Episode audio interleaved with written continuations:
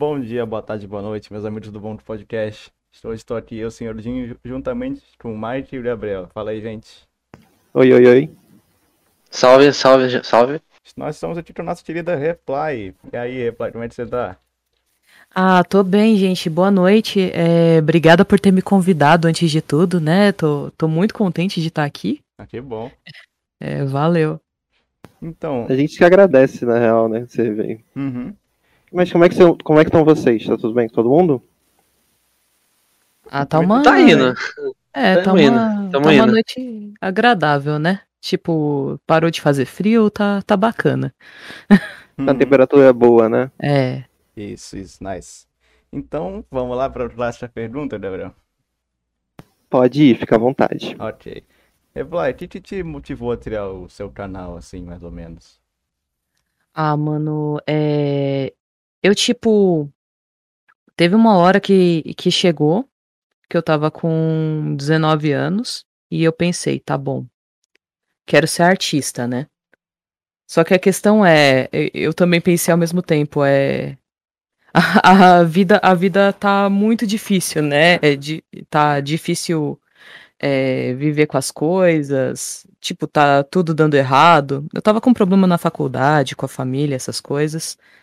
E aí eu tive um estalo e eu comecei a pensar que antes daque- desse momento que eu tava passando, tipo, eu tinha vivido muitas coisas boas, tá ligado? Coisas muito, muito, muito bacanas. E que eu tava conseguindo passar por esses momentos difíceis, não só pelas coisas bacanas que eu tinha vivido, mas porque eu tava acompanhando muito canal no YouTube que que meio que tava me dando força de continuar, tá ligado? Eu vi umas gameplay, umas coisas assim, só que não tinha um canal do jeito que eu queria. Mas mesmo assim eles estavam me ajudando muito. E aí eu pensei, tá bom, quando quando eu sair dessa, eu vou dar um jeito de, de retribuir pro mundo o que esses canais estão fazendo por mim, tá ligado? Tipo, eu vou dar um jeito de, tipo, a fazer alguma coisa por, por outras pessoas que nem esses caras fizeram por mim, tá ligado? Me distrair por alguns segundos, é, num dia difícil. E aí, o que que aconteceu? Eu, assim que eu tive um pouco mais de condição, que, que a minha vida melhorou um pouco, eu pensei, tá bom, tá na hora de, de retribuir, tá na hora de fazer algo é, de, de legal pro mundo, porque o mundo fez algo de legal pra mim e me ajudou a passar por um momento difícil. Aí eu pensei, é, eu acho que eu vou unir o útil ao agradável, né? Eu quero, eu quero desenhar, eu quero fazer um portfólio. Então eu pensei, desculpa a criança que tá gritando às Tá vezes. bom, relaxa. É, o vizinho. Então, aí eu pensei, mano, é, eu vou, vou juntar as duas coisas. Eu vou fazer um canal de coisas que eu sempre quis ver. E eu vou fazer um canal pra ver se eu ajudo alguém, tá ligado? Se eu faço alguma mensagem bacana, se eu faço algo positivo pro mundo. E aí acabou sendo. Acabou se tornando isso que é, né? Eu queria, eu queria um canal que fosse que nem o meu canal é hoje em dia, tá ligado? Que tivesse arte, que tivesse curiosidade, que falasse sobre as coisas que estão acontecendo, é, direto ao ponto. E. E não sei, foi, foi uma, uma jornada legal até aqui, mas foi basicamente pra pra retribuir o que outros canais fizeram por mim Bacana, quando, bacana. quando eu Nossa. precisava. Ah, eu fiquei assustado também que você não começou com Minecraft. Eu tô bem assustado com isso. Não, não, não comecei com Minecraft. O primeiro vídeo que eu fiz na vida foi um um time-lapse em que eu tava desenhando um pudim com a música do Because I'm Happy no fundo, muito besta. Eu gravei com um programa muito antigo que chamava Camtasia, porque teve uma época que eu pensava assim, ah, legal, né? Tem gente que posta time-lapse no Facebook, vou postar também. Daí eu pensei, ah, vai ser legal, vai ser, vai ser bacana, vai ser divertido. Interessante, Cara- interessante. Fala aí, fala aí, fala- pode falar. É, é uma história bem mais profunda do que eu imaginava. Tipo, geralmente a pessoa cria canal, geralmente assim, hoje em dia por hobby, essas coisas. Então, tipo, não tava nem um pouco esperando que seria uma história bem mais profunda, assim. Tô, tô até surpreso, na real. É que eu sinto que que quando a gente faz alguma coisa pro mundo, assim, a, a gente tem momentos muito, muito positivos e muito negativos na nossa vida, né? Então, quando a gente retribui esses momentos positivos que a gente teve pro mundo, a gente acaba ajudando outras pessoas, tá ligado? Outras pessoas que que estão sozinhas, que, que não estão sabendo o que fazer, que não tem com quem passar o tempo, que não tem com quem conversar às vezes, tá ligado? Por N motivos. Aí eu acho, eu acho muito importante que a gente que a gente crie um espaço para essas pessoas que que estão precisando, tá ligado? E também é muito divertido o meu canal, né? Eu me divirto muito fazendo pesquisa para os vídeos. Eu, eu falo sobre as coisas que eu quero, tá ligado? É, é um espaço moldado para para pro que eu de 15 anos queria, tá ligado? Porque eu Sim. queria muito quando, quando eu tinha essa idade e não e não tinha, eu não achava. E Aí a gente se diverte, né? é- é um motivo muito bonito, inclusive, cara. É, cara, é, o fato de você ter aquele, tipo, porra, vou criar um canal pra ajudar as pessoas, tipo, sabe? Que nem você acabou de explicar. É, é, é bonito, aliás, é bem bonito. Ah, valeu, mano. Cara, é, eu gosto também que, tipo, os seus vídeos são bem variados os assuntos deles. Ah, sim. É porque eu, eu gosto de fazer assim. Eu gosto de fazer coisas que, que são interessantes. Mas a questão é que quando a gente pensa muito a fundo, dá pra tornar praticamente qualquer coisa interessante se a gente se a gente se esforçar um pouquinho. Tá ligado? Então tem coisas que tem coisas que a gente percebe que são mais fáceis de, de ser interessantes. E tem algumas coisas que são um desafio, né? e que, que, que são um passinho a mais. Mas, mas qualquer coisa pode ser pode ser interessante com, com a dedicação certa, com, com a tentativa certa, né?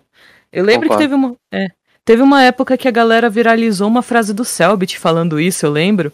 E daí eu falei, eu falei para minha melhor amiga, eu falei assim, é, mano, mas eu já falo isso faz muito tempo antes do Selbit, tá ligado? Aí, não, mas, mas foi legal na época isso porque porque a galera se tocou, né, que que ele disse que enigmas não eram interessantes, né? Que ele que que tornou algo interessante, mostrando mostrando uma coisa nichada, é, o mais atrativa possível para o máximo de pessoas possível. Aí eu fico pensando, mano, isso é um jeito bom, né? Porque o melhor jeito de chegar nas pessoas é, apresentando coisas que elas não esperavam ver, entregando coisas que elas não imaginavam que elas poderiam querer saber sobre, né? Aí é mais divertido também, é mais emocionante. Pelo menos eu acho emocionante. É, eu acho bem bacana também, que, tipo, É. eu acho que é até uma, uma maneira de educar, eu acho que é uma maneira interessante de edu- podia ser feita, assim, né? Tipo, como você falou aí, dá pra fazer qualquer coisa ser interessante se você se esforçar um pouquinho, né? Então, vamos dizer, é, se a escola, por exemplo, fizesse algumas coisas mais variadas, assim, que focada mais pra, é, pros adolescentes, assim, e tal, acho que talvez gerasse um, um interesse maior do que hoje em dia. E também, também eu acho que se ela chegasse e mostrasse por quê e te- inte- buscasse seu interesse, conseguisse de alguma maneira buscar seu interesse, eu acho que também a- a escola seria melhor. É, porque agora, atualmente, com, com essa reforma do ensino médio, vai ser triste pra galera que, que gosta de, de entender mais algumas coisinhas, ser um pouco mais criativo, né, com essas especificações. Tá meio complicado. Tá virando um estudo pra, pra formar só pro vestibular, e isso é meio, meio triste, né? Eu, pelo menos, acho. Galera vai ter que acabar recorrendo recorrendo mesmo à internet, né, para poder sair dessas bolhas, encontrar coisas novas, opiniões novas. É, Uma, aproveitando que você citou esse negócio de escola, uma coisa que eu acho bem interessante, é, aproveitando esse assunto de aprofundar nas coisas, né, fazer se tornar mais interessante, eu, tipo, acho que é padrão, assim, qualquer criança, tipo, ah, eu odeio matemática, não sei o que, tipo, eu, quando criança, tipo, tinha um ódio por matemática, porque eu não conseguia entender, eu não tinha interesse, eu não tinha, sabe, prazer em fazer, tipo, ah, não sabe, é cansativo isso daqui, isso aqui me estressa. Só que, Uhum. Alguém me disse pra mim, não lembro quem foi, mas eu agradeço muito essa pessoa que. Desculpa, minha mãe gritou. Mas que se é, você tem o professor correto que te ensina de uma maneira que te faz realmente ter interesse pela matéria, você fica, tipo, mil vezes mais interessado por aquilo, você se- sente realmente vontade de aprender. Então, tipo, Você é uma coisa muito da hora. Sim, você se importa com a matéria.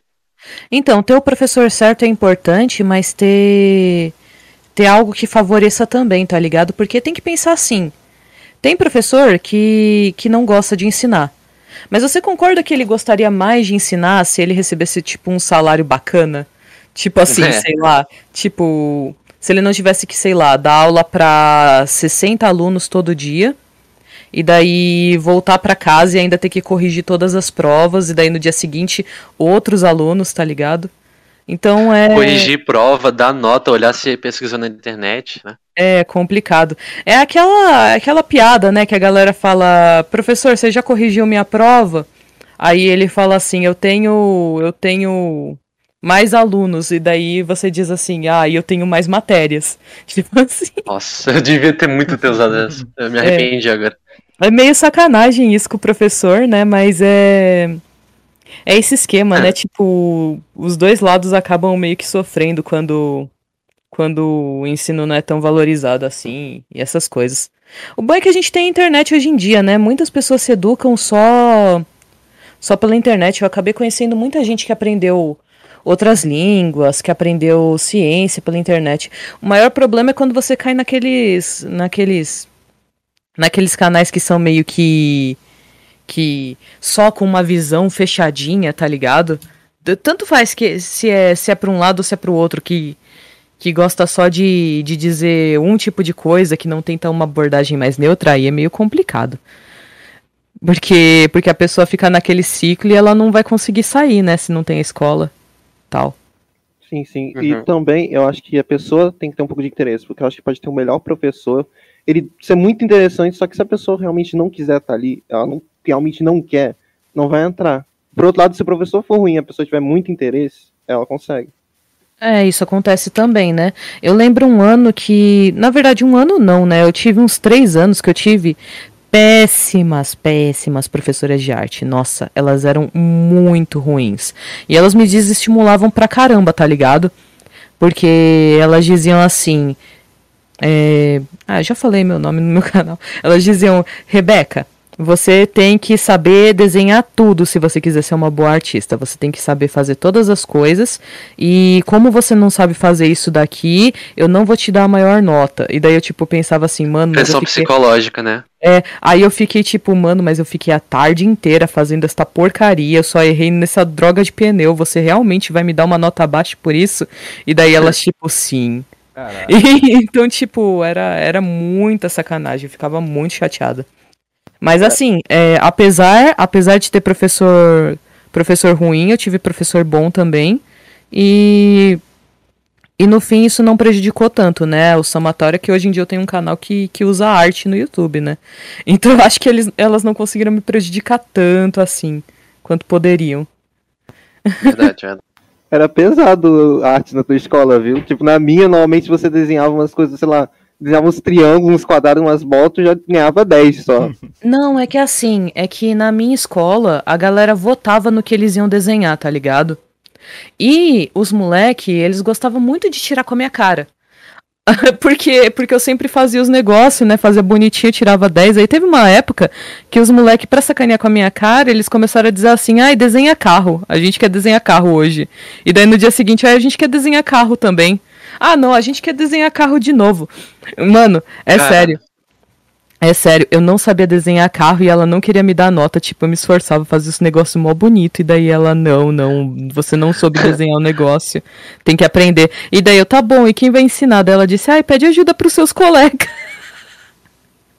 Você já, chegou, você já chegou ao ponto de, tipo, pesquisar no YouTube, ah, como desenhar um carro, tá ligado? Mano, eu pesquisei, eu pesquisei. Aí eu consegui tirar uma nota, tipo, eu acho que vale um 8, tá ligado? Eu não sei, tipo, é, quanto que valeria, porque era aquelas notas de, de conceito, sabe? Que eles falam assim, ai, muito Sim. bom, médio, talvez, tá ligado?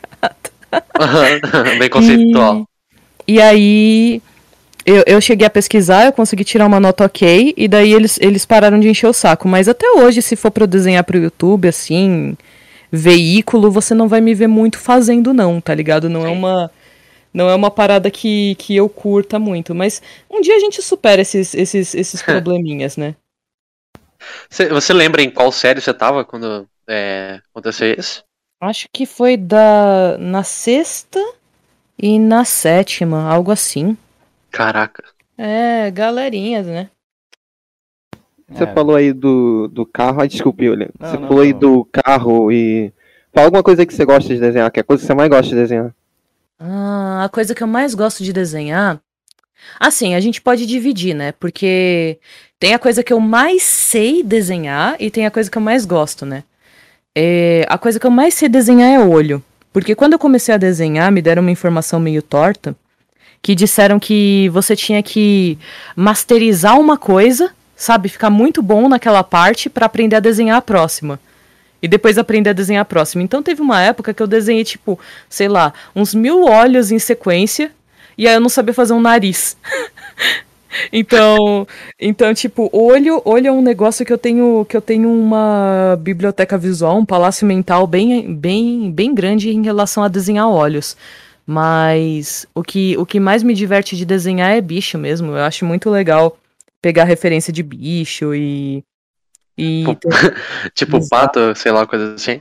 é, podia ser um pato, podia ser um pato. Eu tenho, eu tenho uma preferência por gatos, mas é porque, porque eu tenho. Nossa, respeito total. Respeito total. Mas assim, a gente, a gente gosta de desenhar muita coisa. Eu gostava muito de desenhar anime. Eu lembro que que eu ficava tentando que teve uma época que tinha muito Yu-Gi-Oh na escola. Aí a gente tentava bater card, né? Eu não era tão bom em bater card, mas os que eu pegava, eu tentava desenhar em casa igual. E daí o desenho dos cards era muito pequeno, e eu queria desenhar numa folha grande, né? Aí ficava tudo sem proporção, era tudo é- Era meio tosco, tá ligado? Mas era, era divertido. A gente começa, a gente começa com as coisas que a gente gosta, né? Eu gostava muito de, de anime. Ainda gosto, né? Não tem Só como pra, só pra ressaltar uma coisa que eu queria ter comentado. É, eu tenho um leve conhecimento de arte, eu tô aprendendo a desenhar, tô bem no início mesmo. Hora. Mas uma coisa, uma coisa que eu acho bem divertido e no olho em si é por causa que ele, tipo, ah, como é que eu posso explicar? Você usa muita ferramenta nele. Eu acho isso legal porque dá pra você meio que ah, ter consciência de dar uma ferramenta, tipo, ah, nossa, eu tenho que é, esboçar essa parte aqui do olho pra ficar realista. Se eu quiser fazer um olho realista, no caso, porque, tipo, você pode desenhar olho de vários estilos diferentes. Você pode desenhar um olho no estilo anime, que aqueles olho grandão, ou até aqueles olho cartoon de anime, assim, ou até mesmo realista, que nem eu acabei de falar. Então, tipo, desenhar olho realmente é uma coisa bem divertida. Eu queria comentar isso mesmo, que tu ressaltou ali. Ah, não, mas é, é divertido mesmo, porque dá pra transformar em vários jeitos. O, o Bag pediu um salve, salve, Bag, no chat. Acabei Salve de olhar. Salve, salve. Cara, mas é uma coisa que todo mundo tem dificuldade, assim. É, tem principalmente, todo mundo falando que, tipo, desenhar a mão é a coisa mais complicada que tem. É, é difícil mesmo. Eu acho que quando a gente tem dificuldade em desenhar alguma coisa, tipo, que a gente percebe, putz, eu tenho que desenhar isso quase toda hora e eu não tô sabendo fazer, tem que separar, tipo, um dia pra dizer assim, tá bom, o de hoje não passa. E daí pegar várias e várias e várias referências e, e traçar, e depois copiar do lado, e depois tentar fazer sozinho, e daí, tá ligado? Imitar um Uhum. monte É de questão coisa. de prática também, né? Como todo mundo fala, é questão de prática. É questão de prática, porque porque assim, o conhecimento, o conhecimento do que tem que fazer é importante. Mas se a sua mão tá tremendo porque você não sabe exatamente onde você vai fazer as coisas ou como, aí é meio complicado, você fica inseguro, tá ligado? E a mão já treme por causa de café. É. Não, tem pouca, tem pouca gente, salve, Samu. Tipo assim. O cara pedindo salve também. Não, de boa, de boa, de É. boa. bem tranquilo. E acho que é isso, é, é divertido, tá ligado? Uhum. Desenhar, desenhar, assim, tem, tem curvas, né, quando as pessoas estão aprendendo a desenhar, que no começo é divertido, e aí elas, elas começam a se comparar. Aí se torna frustrante. Esse é o primeiro momento que a galera desiste. Aí elas param de se comparar e volta a ser divertido. Aí o que que acontece? Elas começam a imaginar coisas na cabeça delas, tá ligado? Tipo, nossa, eu queria que o desenho fosse desse jeito que eu tô imaginando. E, e tem alguns artistas que têm uma imaginação muito fértil, muito perfeita, né? E o que, que isso? Isso faz com que a pessoa se frustre de, frustre de novo, porque porque ela não consegue reproduzir porque ela ainda não tem habilidade. Daí ela desiste também. Aí se ela passa por essas duas fases, ela ela, ela não desiste mais, tá ligado? Mas tipo, essas duas fases elas, elas são constantes, elas vão, elas voltam, elas elas ficam ficam sempre lá, né? Se você decide se comparar com os outros ou se ou se você pensa, putz, eu não tô conseguindo passar exatamente o que eu quero no papel, aí você você desiste, você fica triste e tal. O ideal é que você que você pense assim, tá bom, tô fazendo o meu melhor agora e eu vou estudar para melhorar um pouquinho mais daqui a pouco. Tipo e isso. é até ótimo, porque dá para levar isso até para várias coisas da vida, né? Não só desenho também. É, para tudo, porque porque para estudar é a mesma coisa, né? Sempre tem sempre tem o melhor da sala.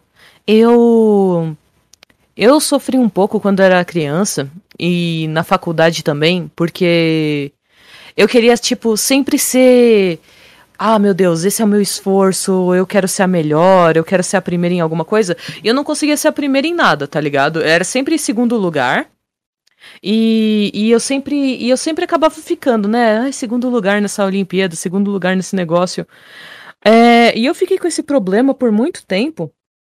Até que um amigo, até que um amigo meu me disse assim, é Você prefere ficar ficar em segundo lugar sempre ou ficar em primeiro de vez em quando e depois não ficar mais?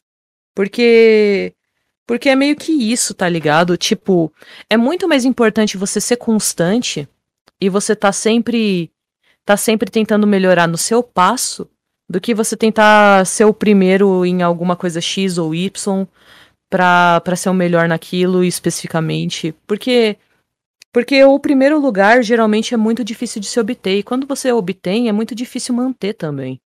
Então você você manter uma constância das das coisas que você faz, do da, da caminhada que você percorre, tá ligado? Dos seus estudos, dos seus desenhos, é, do seu trabalho, sabe? Manter uma constância daquilo é muito muito melhor a longo prazo. Porque, porque você acaba, acaba valorizando mais o que você tem, né? Pelo menos é assim que eu penso. Entendi, entendi. Concordo, concordo. Eu acho que eu ia enlouquecer no YouTube se eu quisesse ser o primeiro, né? Eu ia ter que derrubar o PewDiePie e hum. o, Felipe Neto, tá ligado? T-Series também. É. Acho fazer... que não ia dar muito certo. Ia ter que fazer cada coisa absurda também, né? Exato, porque... porque Desenhando na... às três da manhã. É. Sempre vai ter alguém melhor e alguém pior que a gente em algum aspecto. Porque, tipo, tem muitas, muitas coisas na vida, muitas variantes na vida, tá ligado? Tipo, você pode ser o melhor em um jogo e no outro você ser terrível. É, é literalmente uma coisa de, de aceitar o que você o que você é por enquanto e tentar melhorar isso o máximo possível. Cadê? Acho que é isso. Entendi, entendi. Assim, é eu não tenho muita experiência com desenho não, mas, tipo, eu vou começar, é, agora mais pra esse final de ano, que eu vou estar mais livre, assim, eu vou começar a fazer uma, uma HQ, meio que uma comic, assim, tipo, de um jogo, de um jogo nosso aqui, que é o Five Nights at Flows. Aí, tipo, eu vou começar a fazer as HQs lá e acho que vai ser uma experiência divertida. Ai, que da hora! Ó, eu tenho é, um livro para recomendar para você, chama Desvendando os Quadrinhos. Ele custa, acho que 180 reais, mas é possível ler ele, sabe? Hum. Daqueles modos uhum. que, que, a gente não pode. que a gente não é, pode comentar. Não legais, assim. É um modo que, que não é tão bacana, assim, né? E, não é recomendado. E é um livro, e é um livro maravilhoso. É um livro maravilhoso que pode te ajudar bastante com isso. Eu sei que, que eu sempre fico pensando em fazer um, um quadrinho. Sabe, sempre vem o pensamento e volta.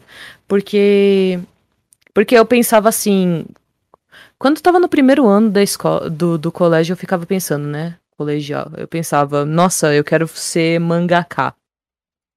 Daí eu pensava assim, tá bom, quem que conseguiu ser, ser mangaká no Brasil, né? Tipo, mas eu queria ser mangaká raiz, aqueles aqueles caras que ficam horas e horas desenhando e publicam em revista. Nem, nem tem uma revista para publicar mangá no Brasil, tá ligado? É, tipo, é.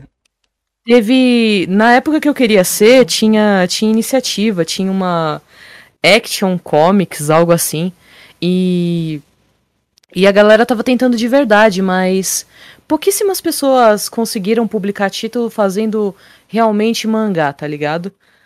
E e o que que acontece? Aí a ideia passou e voltou quando eu vi que tinha webcomic. Aí eu me apaixonei por webcomic, daí eu falei, ah, eu vou fazer uma webcomic. Aí eu vi todas as implicações que aconteceram. Quando eu tive 19 anos, eu tive um monte de problema, aí não deu pra fazer. Aí a gente desiste. E agora com o YouTube, eu fico constantemente pensando, porque eu já li Ma- Mauá, tá ligado? Que é tipo os coreanos, os, os que são coreanos, que a ordem de leitura é invertida, é colorido. Aí eu ficava pensando, nossa, eu podia fazer, né? Eu sei desenhar, eu sei escrever. Mas com, com o YouTube e com, e com o mestrado é meio complicado, porque é muito tempo da minha vida que eu tenho que investir nos dois. Então, então não sobra muito tempo pra fazer esse tipo de projeto, mas é uma vontade muito grande.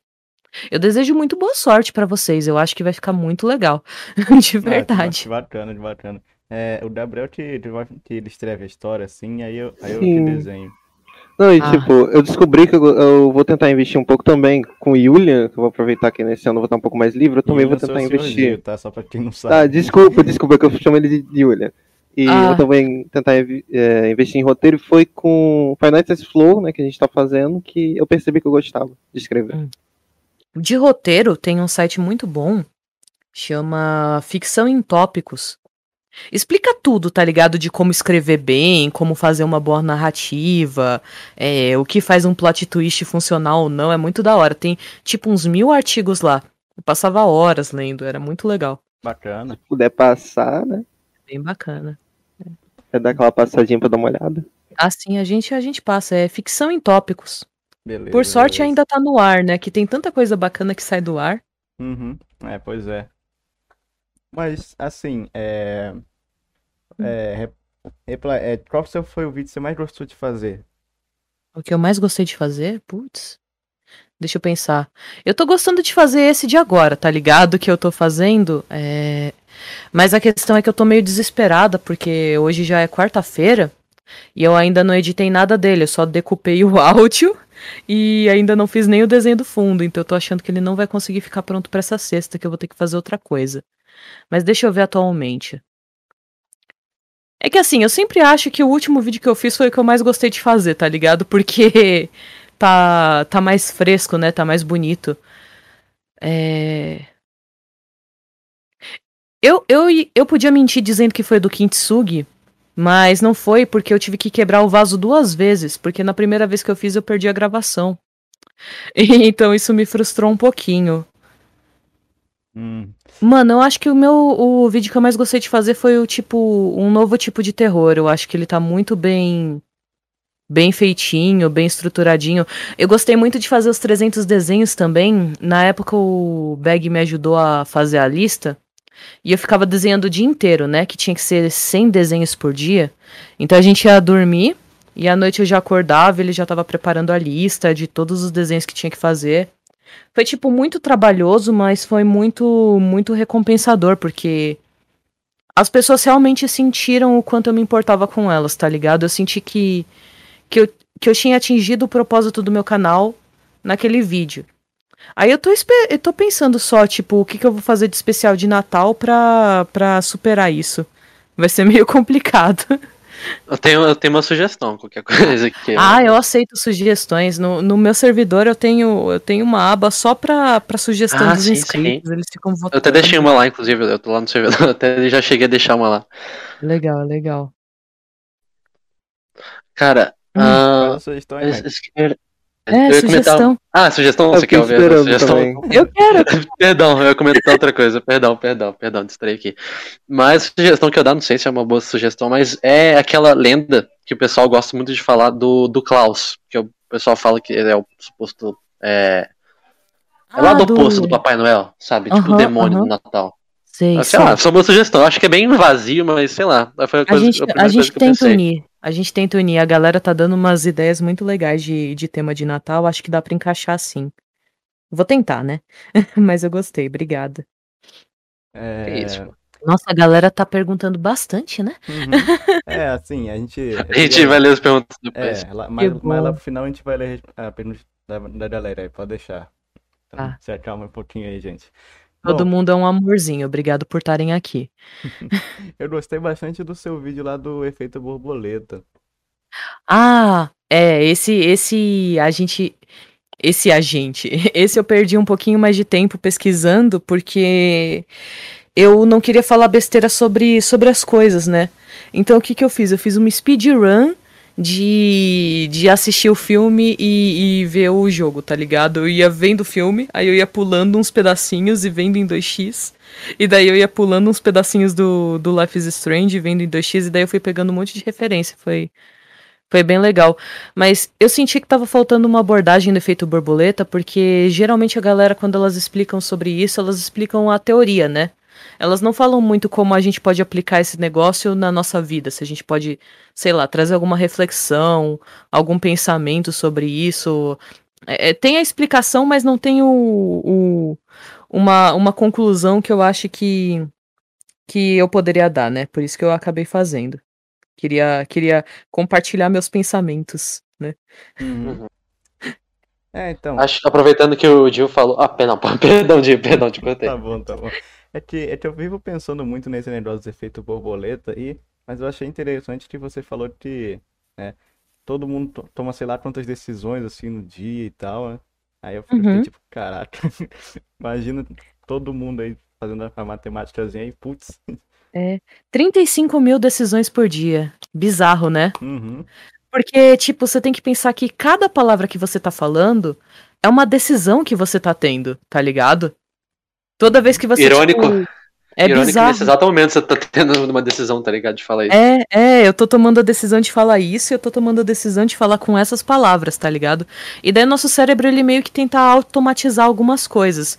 E, e meio que automatizar essas coisas é o que faz que tenha vídeo de gente batendo a cara em porta de vidro, tá ligado? Porque é, é um negócio tão automático pra pessoa, que é o caminho que ela faz todas as vezes, que ela não pensa, putz, a porta pode estar fechada hoje, porque é, é uma decisão automática, assim como como as palavras que a gente escolhe falar, tá ligado? Os, os, esses vícios de linguagem, tipo meu tá ligado, são decisões que a gente que a gente toma no nosso inconsciente e que a gente também tem que decidir não fazer.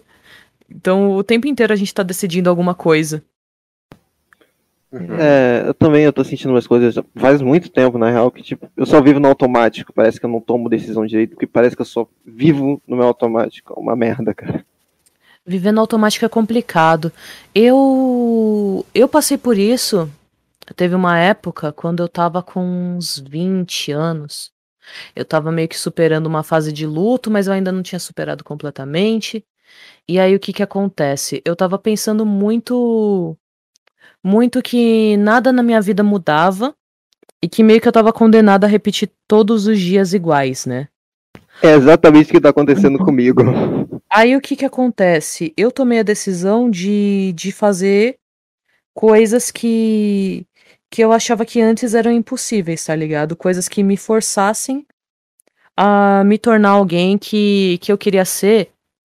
Que se vivesse no automático, eu ia estar muito feliz com essa vida do automático, tá ligado? E basicamente o canal ele foi surgindo de, de, de pensamentos como esse, de, de reflexões como essa, em que eu queria muito me tornar alguém que eu não era, porque porque eu não tinha muito orgulho do que eu tava sendo, tá ligado? Que era só vou fazer por fazer, vou fazer agora porque tem que ser feito, porque senão outras pessoas vão vão me cobrar e brigar comigo. Eu você tem que esse é o melhor conselho que eu posso te dar, né? Você tem que decidir que você não quer mais isso. E daí quando você decide que você não quer mais isso, você tem que pensar assim, tá bom. E o que que eu quero? A, aonde que que como que eu quero ser, tá ligado? Quem eu quero ser? Porque teoricamente você pode ser o que, o que você decidir, tá ligado? Você não pode decidir ser um jogador de basquete ou, ou qualquer coisa de esportista, mas de resto dá pra decidir, tá ligado? Todo dia. E. E a gente tem que, tem que pensar, tá ligado? Onde que eu vou estar. Tá. Eu falei isso em, em outro podcast que eu participei, que, que eu roubei isso do Neil Gaiman, que é tipo imaginar os seus objetivos e os seus sonhos, né? Que você tem que definir algum. Assim, você não tem que definir um agora, tá ligado? Se você não tem nenhum e você tá de boa, tudo bem. O problema é se você tá incomodado que você não tem. É... Você tem que imaginar eles como uma montanha. E aí tomar suas decisões baseadas em se isso te afasta ou te aproxima dessa montanha. E, e fazer as coisas que te aproximam dessa montanha para que você seja seja mais orgulhoso das coisas que você faz, das coisas que você cria, das coisas que você sente. Porque porque ninguém vai vai criar uma montanha para você. Muitos muitos pais tentam, né?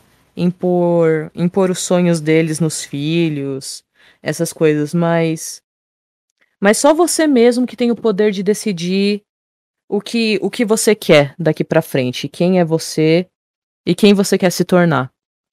Tipo, para parar de viver no automático, você tem que correr atrás das coisas que você deseja. Então, o próximo passo é pensar o que que eu desejo, né? O que que eu quero ser. eu acho que é Eu amo filosofia. é, filosofia de boteco, né? Que a gente não tá sendo é. pensador nenhum. mas, mas é basicamente isso. É importante, é importante que a gente se entenda antes de, de tentar mudar. É, mano, agora a gente pode ir pro, pro lado infantil, né? Tipo, tem, tem Alice no País das Maravilhas, né? Daí o gato pergunta para onde você quer ir, dela para qualquer lugar. Daí ele, ah, então tanto faz qual caminho você escolha, né? Tipo assim, então, se, se você quer mudar, primeiro você tem que decidir para onde. E se tá difícil decidir para onde, você sei lá, você pensa, tá ligado? Quem me inspira? O que o que que essa pessoa faz que, que eu gostaria de fazer? Ou o que que essa pessoa tem que faz com que eu admire ela? E daí você pensa, tá bom. É, então eu vou fazer coisas parecidas, tá ligado? Porque eu quero me tornar alguém admirável. É, são, são mais ou menos essas coisas, tá ligado? Porque assim, eu não me acho engraçado. E, infelizmente é um ponto meu que as pessoas me acham engraçada, mas não quando eu quero ser engraçada. Elas me acham engraçada quando, quando sei lá, eu, eu não tô esperando fazer alguma piada ou qualquer coisa do tipo. Aí eu quero ser mais engraçada, por quê? Porque eu quero, eu quero daqui a uns tempos, é, se, eu, se eu ver alguém meio chateado com a vida, eu quero poder divertir a pessoa. Eu quero, eu quero poder ter uma sacada que vai ajudar ela. E como que eu faço isso? Eu faço isso sendo um pouco mais engraçada no meu dia a dia, tá ligado? Então, tipo, eu tô tentando melhorar isso aos pouquinhos, mudando aos pouquinhos. Coisinhas assim. É bom ouvir isso, saber, saber que pelo menos eu tô indo pro caminho certo. É bom ter escutado isso. É. Assim, todo caminho que você sente que tá te levando para aquilo que você deseja, pode estar tá certo, tá ligado? Eu, eu não acho que existe esse negócio de, de caminho é, errado, porque, que nem eu disse no, no vídeo do efeito borboleta, né? Você nunca vai saber. Tipo, se você tomou uma decisão que poderia ter sido melhor ou pior que a outra. Você tá fazendo o, o melhor do que você pode com o conhecimento que tu tem agora. Com, com a preparação que você tem agora. O melhor possível é o quê? Tipo, vocês vão criar quadrinho. É vocês lerem sobre um cara que, que fez vários quadrinhos de sucesso. É fazer o melhor possível, né? Basicamente. É, é o que eu acho, pelo menos.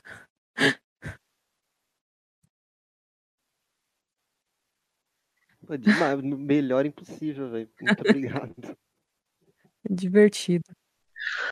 É, é, até, é até ótimo isso, porque eu, pessoalmente, eu sou uma pessoa que gosto, eu gosto muito de profundidade em coisa, tipo, eu não gosto muito, eu não falo que eu odeio, porque eu acho odiar uma palavra bem forte, uhum. mas eu gosto de profundidade nas coisas, sabe, tipo, eu gosto, tipo, ah, isso aqui por causa de tal, de tal coisa, isso aqui acontece por causa de tal coisa, então, por mais que, que nem o Gabriel acabou de falar, tipo, ah, pô, mas, tá ligado? Tipo, falou, pô, melhor do que isso, nada, tipo...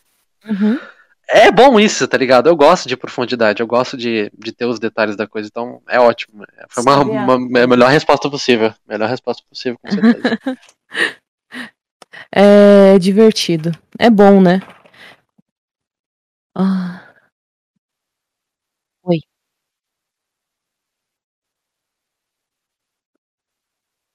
Ah, o que eu tô trabalhando incansavelmente agora é Junji Ito. É sobre Junji Ito.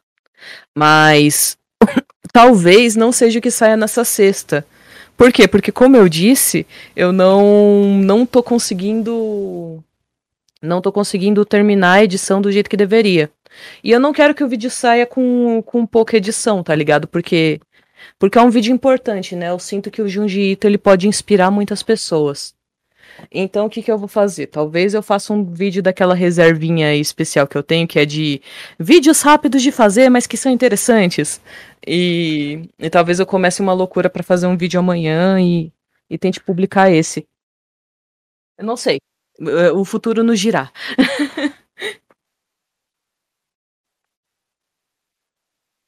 o Junji Ito, ele é um autor de terror. Ele é um dos autores de terror que revolucionou o gênero de terror. Porque tem, tem algumas coisas em, em alguns gêneros que elas que elas mudam como, como as regras do jogo funcionam, sabe? Por exemplo, o, o Stephen King, né, com o It, ele ele criou. A galera tá ouvindo vocês? Eu, eu me mutei sem querer, foi mal, gente. Tenso, tenso. Ah, tá. Não, eu mas acho então, que. Eu perguntei do próximo vídeo dela e sobre o que que era. É, e daí eu falei que era sobre Junji Ito e tal. E daí Foi ele falou mal, que gente, foi mal. ele queria que eu falasse um pouco sobre, aí eu tô explicando, né? Tá, é, A Reply tá continua. falando só mesmo. Eu acho que eles não estão te ouvindo. Não, agora eu já, eu já, Agora- desmutei aqui. Agora já deve ter resolvido, deve estar com delay. ah, tá, ok, ok, beleza. Desculpa, que susto. Não, então- obrigado, você avisou. É. Então, e daí a galera é. Eles são revolucionários porque eles mudam as regras do jogo. Tipo, o Stephen King, ele, ele meio que transforma as coisas quando ele vem com, com Carrie a Estranha. Hoje em dia é banal, né? Tipo, garota com poder e se vinga dos alunos da sala. Mas na época que ele fez isso, é, isso meio que era um tabu, tá ligado? É, ter tanto sangue, tanta violência e isso vir de, de um adolescente. Era muito, era muito estranho trazer isso pra escola, tá ligado? Então eles meio que transformaram transformaram essas coisas. Eles transformaram esse esse gênero. E daí o Junji Ito entra nessa parte, assim como o cara que que fez o roteiro do Ai, qual que é aquele filme? Eu sempre esqueço. Hereditário. O cara que fez Hereditário, ele também revolucionou, tá ligado? E tem pessoas que elas mudam um gênero porque elas pegam o que tem e elas conseguem reinventar. Aí é basicamente, é basicamente isso. É, eu vou falar de um dos caras que, que reinventou um gênero de terror, só que pros quadrinhos, né? Entendi, entendi. Aí eu acho isso muito, eu acho isso muito bacana. É, eu gosto Ansioso, eu gosto bastante do tema. Eu, eu lembro que eu tinha medo do filme do It lá, que, que eu não podia ver quando era menor e tal. Aí quando eu fui Uhum. ver, eu achei maravilhoso lá.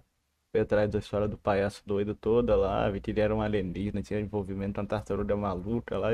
É, a galera, a galera gosta de dizer que, que o Stephen King é um ótimo autor até o penúltimo capítulo.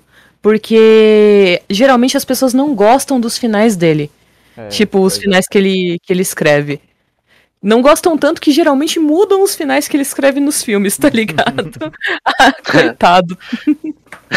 Aproveitando que a gente tava falando de, de autor de, de terror, né? E escreve terror. Muito, eu, Aham. Um que eu gosto bastante é o H- HP Lovecraft. Eu gosto muito das histórias deles, principalmente é Call of é, Cthulhu ou Cthulhu. Vocês preferem como chama, mas acho que, acho que a maioria do pessoal que conhece Dá Cthulhu. pra chamar de Clayton também. É, tu- não, perfeito. Perfeito, Clayton. É chamado de Clayton é- Clayton, que é Clayton é ótimo. muito mais legal. A história dele, eu acho incrível porque, tipo, ele, ele mexe com umas paradas de, tipo, criatura universal. Tipo, ah, ele é o deus do mal, ele é o. Tá ligado? Ele é a representação do mal que existe. É uma mundo. força cósmica que destrói tudo que toca, né? É, é uma Olha força cósmica que está adormecida e quando ela acordar, ela trará, trará, trará é foda. Aí, trará tipo, caos ao mundo. A pessoa entra em contato 5 segundos com isso e ela enlouquece pra sempre, tá ligado? Aham. É. É um padrão, mas eu gosto pra caralho disso. É, eu gosto também, eu gosto muito, e o meu maior erro da minha vida foi prometer um vídeo disso em algum vídeo que, que, que viralizou, tá ligado? Porque assim, eu, eu nunca sei quando um vídeo meu vai ir bem ou não. Eu nunca sei. Na verdade, é até engraçado isso, porque quando eu digo para pros meus amigos.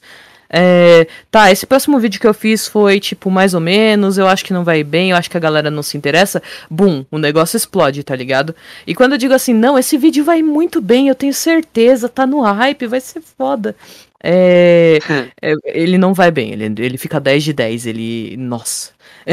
É, muito triste. É, é bem tristinho. E aí o que que acontece? É, eu prometi num desses vídeos casuais que eu não achei que ia ir tão bem. E, e a galera tá, a gente quer terror cósmico, a gente quer terror cósmico. E aí eu tô estudando pra, pra poder falar, tá ligado? Eu tô lendo os contos de novo, essas paradinhas. Porque, porque o Lovecraft, ele, fez, ele, ele teve um, um caminho até chegar nessa ideia, né? Porque tem, tem uma coisa que eu tento combater muito no meu canal, que é essa ideia de gênio, né? Que existem gênios, que pessoas nascem, nascem gênios. Existem pessoas que nascem com uma predisposição muito grande a algumas coisas. Existem pessoas que, tipo, são ensinadas pelos pais a fazer coisas desde muito cedo e elas só praticam aquilo porque criança é muito, muito maleável, muito suscetível, né? Ela pode, ela pode fazer qualquer coisa que ela achar que vai fazer ela ser mais amada. E, e então elas vão, vão se sair melhor naquilo. Mas a questão é que não existem existem gênios desse jeito de tipo, o cara chegou com 17 anos e escreveu um Call of Cthulhu, tá ligado? Ele, te- ele teve um caminho É. muito longo até chegar nesse ponto. E daí a gente também tem, tem a questão de que ele era meio racista, né? A gente É, tem que falar é. disso. Então, então eu tô Uhum. dando, tô dando uma estudada bem legal nisso, porque, porque eu não quero falar besteira, né? O nome do Tem gato que- dele, inclusive. É bom saber do assunto. É, tem que ter, tem que ter, pelo menos num canal que nem o meu, que que eu deixo claro para as pessoas que, que eu estudo sobre o tema, é muito importante que eu não passe passe desinformação, né? Porque passar desinformação pra galera que confia no É. trabalho é complicado, né? Aí chega o Realmente, Joãozinho lá, usa o meu vídeo como pesquisa pro trabalho de escola dele, tira zero e a... não é legal, né? Exatamente. Tipo, ah, nossa, mano, você sabia que o Cthulhu já fez é, crossover com a turma da Mônica? Tipo, caralho, sério? Tipo, É, isso é, isso é essa coisa assim. tipo isso, tipo isso. Cara, mas assim, eu acho muito interessante quando tem essas histórias com os bichos com um poder absurdo, assim, só de se mexer, ele destrói o universo. É um tá bagulho ligado? celestial, né? É, tipo, Aham. só dele se mexer, ele destrói o universo sem querer, tá ligado? Aí é complicado, mas eu gosto pra caramba. É, Acho que é porque o ser humano gosta de coisa que é irreal, né? Talvez. É. Assim, ele gosta de coisa que ele não pode provar se é real ou não. É, diferente. Porque, porque assim, todos os mitos que a gente tem na humanidade, né? Todas as coisas, é, eles surgiram porque as pessoas achavam que poderia ser real, mas não tinha como provar que não era. E é por isso que, que a crença era tão fortificada, tá ligado? Porque, por exemplo, é, existem as pessoas que fazem a manutenção dos mitos, né? Tipo, sacerdotes, essas paradas. Eu tô falando, tipo, sacerdotes na, na época dos gregos, essas coisas. E existem as pessoas que, que criam os mitos, né? Que criam as, as histórias baseado no que, no que elas ouviram falar, que elas transformam as coisas. E, e todos esses mitos, eles vão evoluindo com o tempo, tá ligado? Eles vão, vão ganhando mais características, vão se transformando. Eu acho isso muito legal do ser humano, essa capacidade que ele tem de, de explicar as coisas de um jeito. do jeito que ele pode, quando, quando ele não tem a ciência.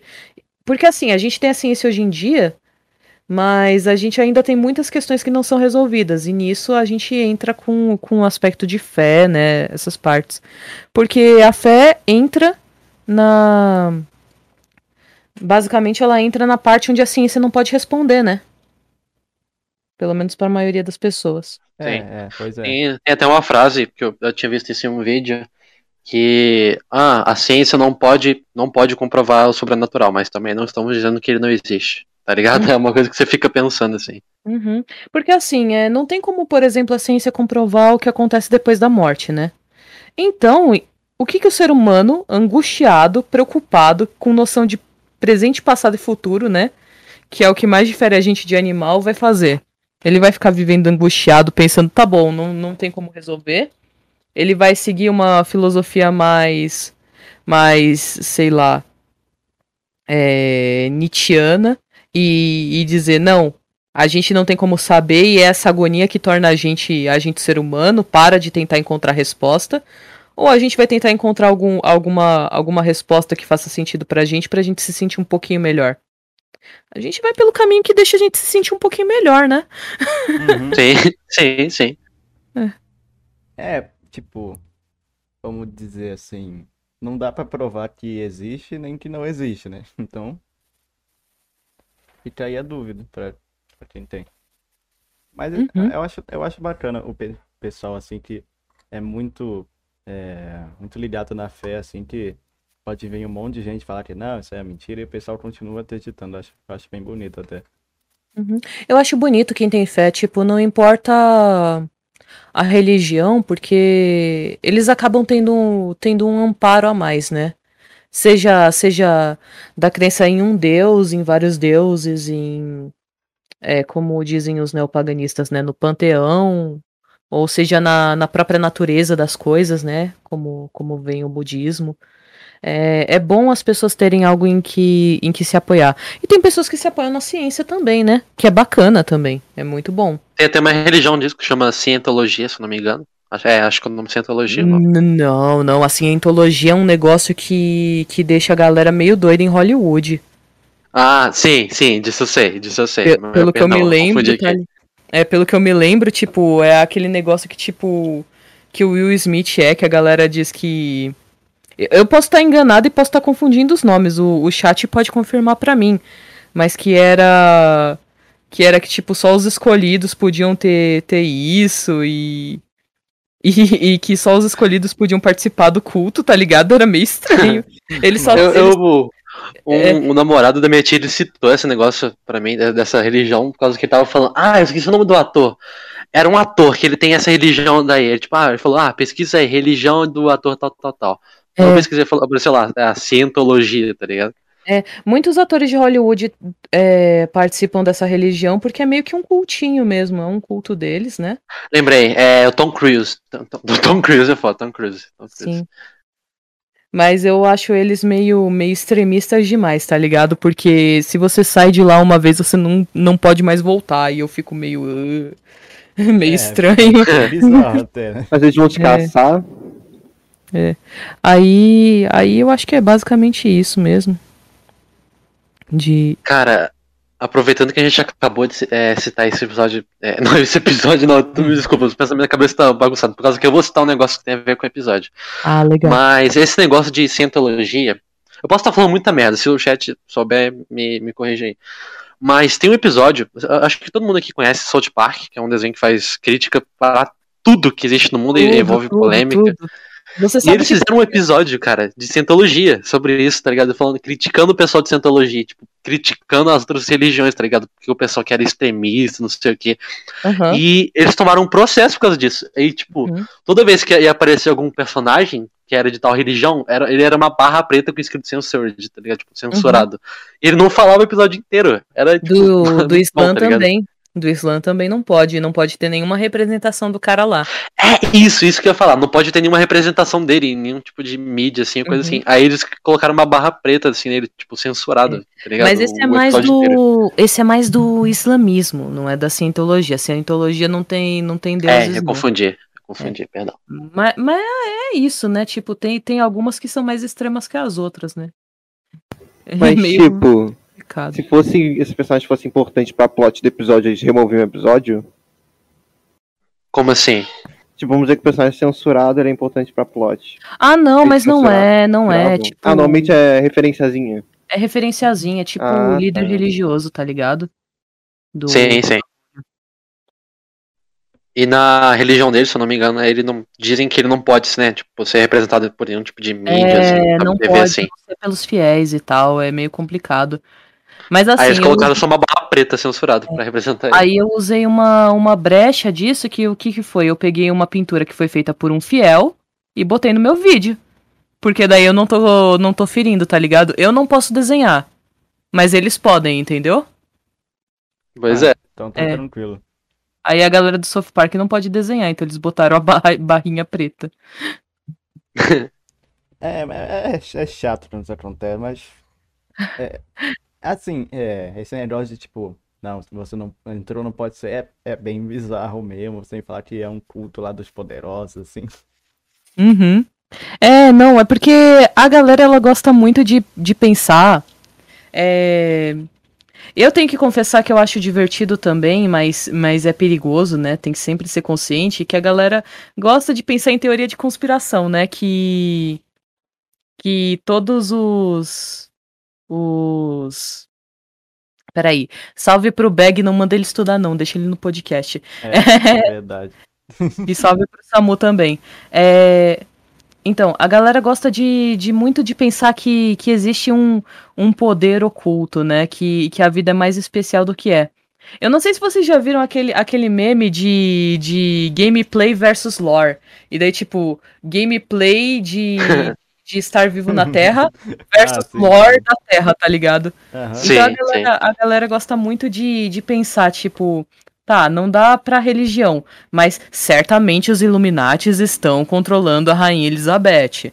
Certamente. Ou aquela teoria de falar que é, é- ela é um reptiliano, né? É.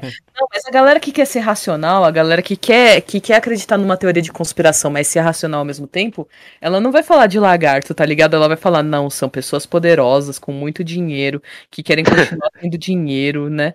Então, tipo, Outra, outra muito boa que tu acabou me lembrando aqui é aquela do Walt, Di- do Walt Disney dele tá congelado. Acho que você já ouviu falar Ah, dessa. Que só a cabeça dele tá congelada, né, na Disney? Isso, E isso, a isso, cabeça essa mesmo. dele tá viva de algum jeito também. Nossa! É, é engraçado, é engraçado. Cada coisa que os caras. Não, é- aí, tipo, a gente, a gente pode falar, ah, não, isso é mentira. Aí, aí do nada lá sai. Tipo, eles. Sai a notícia, é, né, do nada. A questão, a questão maior de- desse tipo de teoria é essa, tá ligado? Porque a gente, a gente pode muito queimar nossa boca falando que não.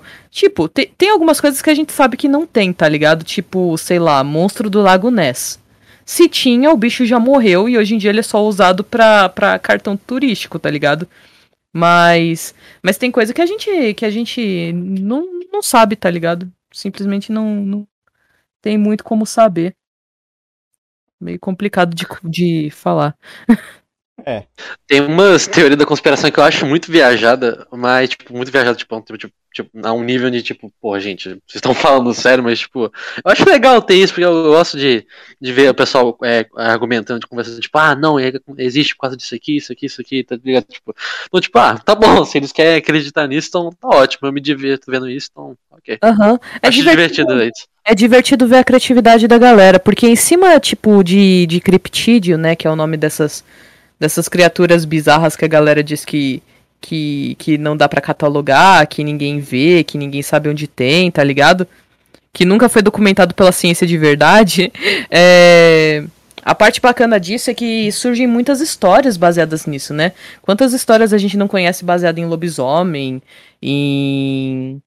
em, sei lá, em pé grande, Sim, essas sim. coisas, tá ligado? E Se eu não me engano, o filme da Lara Croft tem os Illuminati no filme da, dela. Até o chupa. Vocês sabem o quê?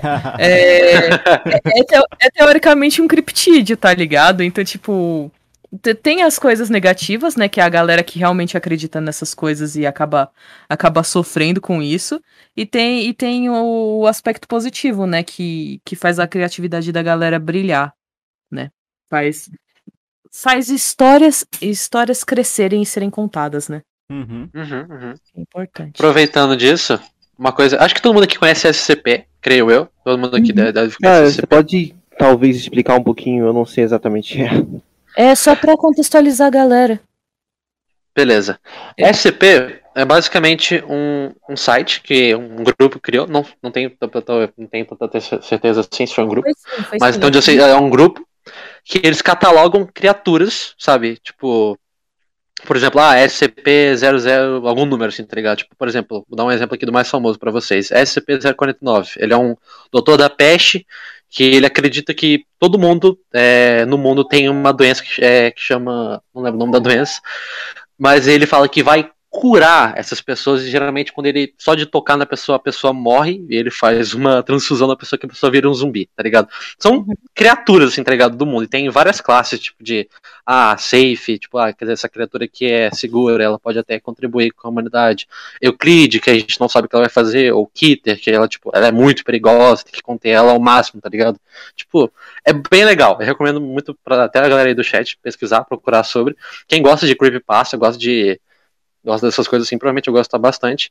Tem uma É SCP. parecido, é parecido com Backgrounds, né? Um pouquinho. É, exatamente, é parecido com isso daí. Até o Siren Hand, até o Siren Hand, que acho que todo Ah, mundo eu- conhece, que virou, virou um SCP. gosto- até ele virou um Eu gosto SCP. bastante do SCP que tem um que é o Leviatã. Eu acho que, tipo, ele tá no fundo do mar se, se ele se mexer, ele destrói o mundo, tá ligado? Isso, isso, tem esse também. Mas o que eu queria comentar aqui em específico, que é o, acho que é o SCP que eu mais gosto, por causa que ele me deixa, tipo, ele me dá um- uma sensação que eu não sei descrever. O nome dele, eu não lembro a numeração dele, mas o nome dele é bem de boa. Ele é o desconhecido. Tipo, todo SCP, geralmente ele tem uma, uma classe, uma imagem para representar ele, que são imagens muito bem feitas, aliás. Uhum. A imagem dele, desculpa, meu áudio cortou. A imagem dele é só um ponto de interrogação, e o nome dele é O Desconhecido. E geralmente, como funciona ele? Ele, tipo, tá na sala de contenção dele, e geralmente quando o pessoal da agência, né, da SCP, porque é uma, é uma, uma fala? É uma agência do governo, secreta do governo, né, na, na lore, né, obviamente, é, eles entram na sala de contenção deles, e quando eles saem, eles simplesmente se esquecem. Eles esquecem do que ele é, eles esquecem, não sabem se ele tem uma forma física, não sabem se ele é, sabe, uma aura, não sabem, tá ligado? Não Tipo, não sabem o que ele nada. faz. É. Exatamente, ele é o desconhecido, nin- ninguém sabe nada dele, não sabe informação, não sabe qual- se ele é perigoso, não sabe se ele é seguro, não sabe nada. E eu acho isso muito legal, porque causa um paradoxo nessa cabeça, porque, tipo, se você tenta descrever ele, tipo, não dá, você simplesmente não sabe. Se você vê ele, você automati- automaticamente esquece, porque você não sabe o que ele é, você, tá ligado? Ele É apaga um bagulho muito legal. É, algo, algo parecido com isso. Algo parecido com isso. É muito confuso. É, Talvez então, eu nem- tava falando muita merda. Se o pessoal do chat souber, me corrijam, por favor. Ninguém nunca vai saber como é que ele é, então. Exatamente, eu acho isso muito legal. E se tirar uma foto? Então, eles dizem que a pessoa entra com um objeto pra registrar ele e ela esquece que ela ia fazer isso.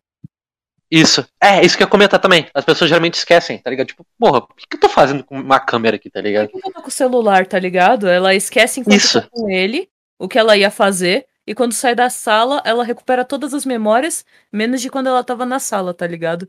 Isso, Ah, exatamente. Mas o bocado de idiota de novo. E se você tacar uma câmera? Você, antes de entrar na sala, você tacar uma câmera por baixo da porta, sei lá. Você vai, Não tem como, você não vai saber que ele tá lá. você vai esquecer de pegar Nossa, a câmera assim verdade. que você abrir a porta. Caralho. Exatamente. Verdade, verdade. Nossa, é difícil mesmo. Por isso eu gosto tanto dele, tá ligado? Porque não tem uma forma de saber o que ele é, não tem dá pra saber o que ele faz, tá ligado? Eu acho isso muito bom. Tem que pensar que essas histórias, elas são criadas por muitas pessoas, né? Então, tipo, se elas têm furo, geralmente outra pessoa vai lá e, e acha o furo pra, pra elas, né? É uma, é uma galera muito grande trabalhando nisso. É bacana. Uhum. Eu fiz um vídeo Tem de. mais de 4 mil SCPs por aí, né? Alguma coisa assim. É. Eu só fiz dos que eu achei mais fofinhos, né? O, o Lagosta me ajudou a escolher os mais fofinhos e tal, que eu não queria traumatizar. Ah, sim, o 999, né? Que é a gosminha. É, aí eu peguei os, os mais cute cute.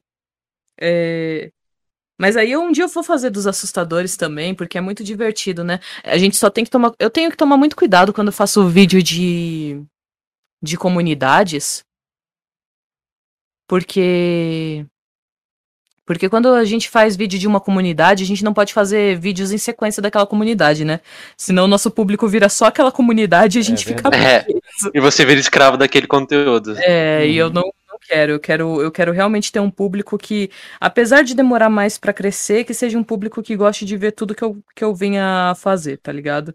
Goste mais de pelo quem você é, mais do que pelos seus vídeos em si, né? Exato, exato. Tipo, que eles queiram ver o que a Reply fez hoje, não é, o assunto do momento, tá ligado? Então daí o que que a Exatamente. gente faz? De vez em quando a gente tem que fazer o assunto do momento, né? Porque não tem como como crescer muito se você, se o YouTube não não colabora pra te divulgar. Mas a gente cresce tipo aos pouquinhos, a gente pega um assunto do momento, duas coisas que a gente gosta muito, tá ligado? Vai indo assim. E sempre de um jeito que não que não seja só o assunto pelo assunto, né? Que senão nem tem por que fazer.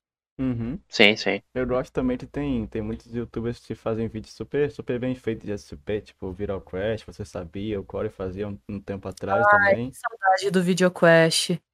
Nossa, Tem um que chama Canal do Viper. O canal dele é. Acho que é só pra isso ultimamente. Nossa, tipo, tipo, de vez em quando tem essa epifania de caralho, nossa, esse SCP é muito legal. Aí eu volto a ver uns vídeos dele, tipo, é muito legal. Se eu não me engano, o canal dele é só sobre isso, mas, tipo, ele fala só sobre o terror no geral. uhum. É, É, é, mui- é muito bom, é muito, é muito bacana ficar pesquisando sobre esses bichos aí também. tem canais que são muito legais. Eu lembro que, muito assim, legais. eu, o Slender não é SCP não, né? Só pra ter certeza aqui. Hum, Acho não, acho que. acho é, que não. não. Não, não. Assim, assim, a galera, o que que acontece? É, tipo o Siren Head. O Siren Head é criação de um cara chamado Trevor Henderson, né?